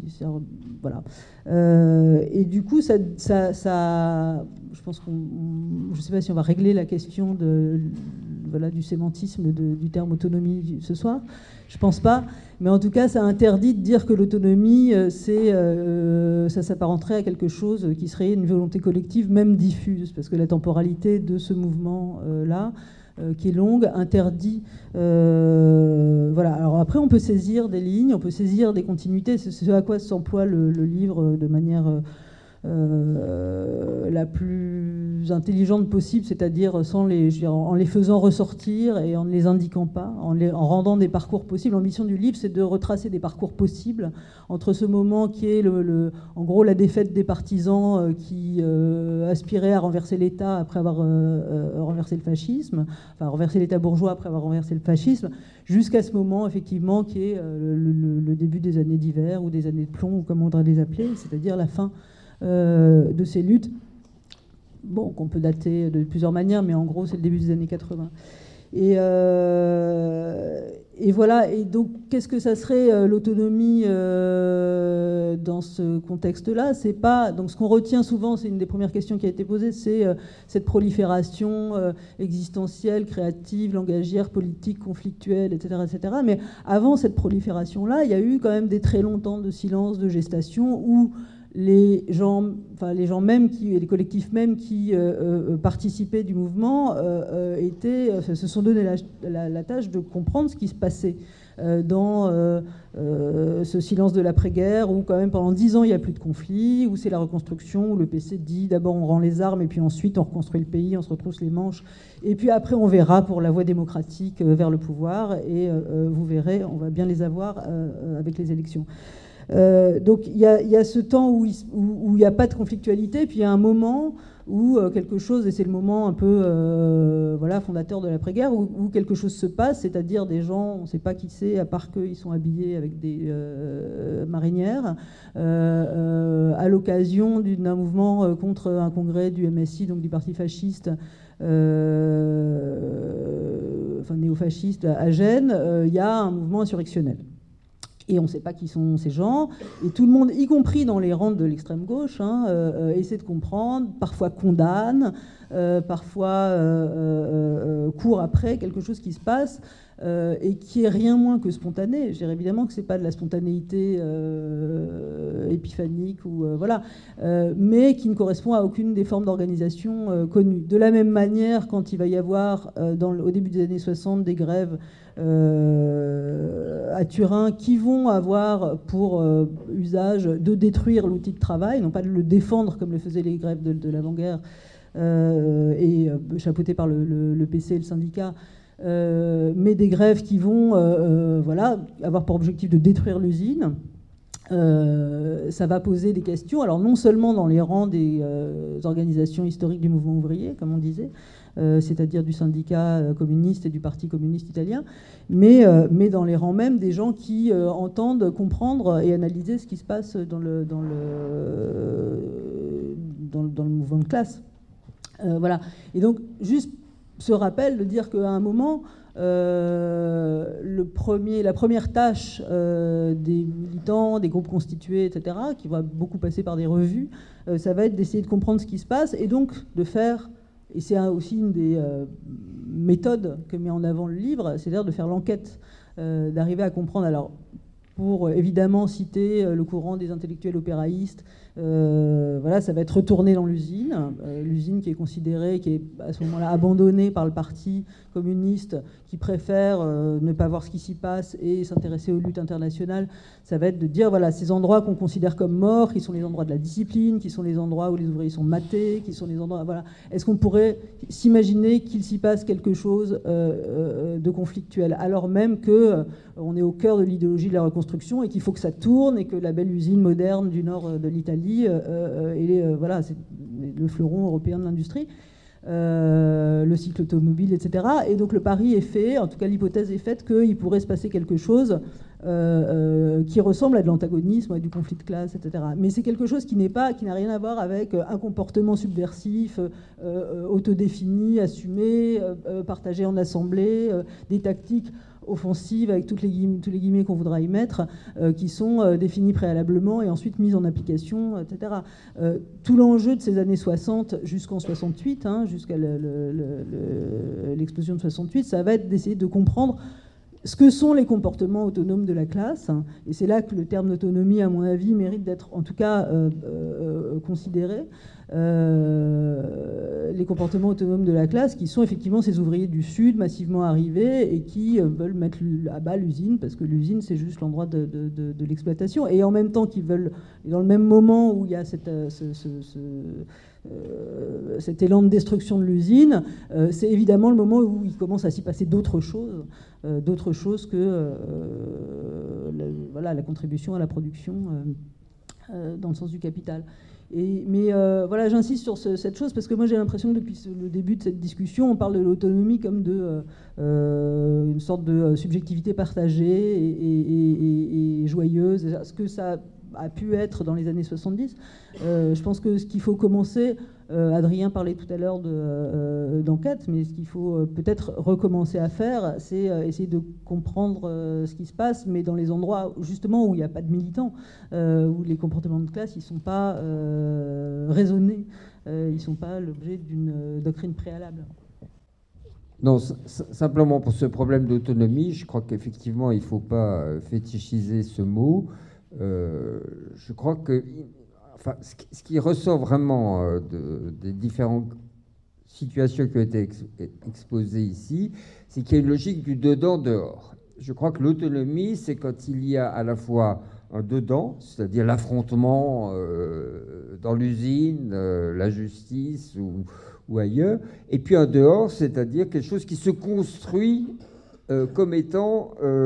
une autre vision des choses, un lieu qui n'existait pas auparavant et qui est directement lié à la conflictualité, mais qui n'est pas enfermé dans l'espace du contre. Et je crois que c'est vraiment cette logique du dedans-dehors, où il y a la rupture. Enfin, et je crois que ce que dit Rancière sur euh, euh, le tort, euh, les sans-parts, etc., c'est bien cette logique de, à la fois, il y a affrontement antagoniste, mais il y a quelque chose qui excède totalement, au sens qu'il y a construction d'une identité à travers l'affrontement qui excède totalement l'affrontement. Voilà, moi il me semble qu'il ne faut pas effectivement essayer de donner un sens qui serait catégoriel à autonomie, mais comprendre que l'autonomie, c'est toujours quand il y a à la fois un dedans et un dehors, et un dehors qui est construit à travers ceux qui entrent dans le, conflit avec euh.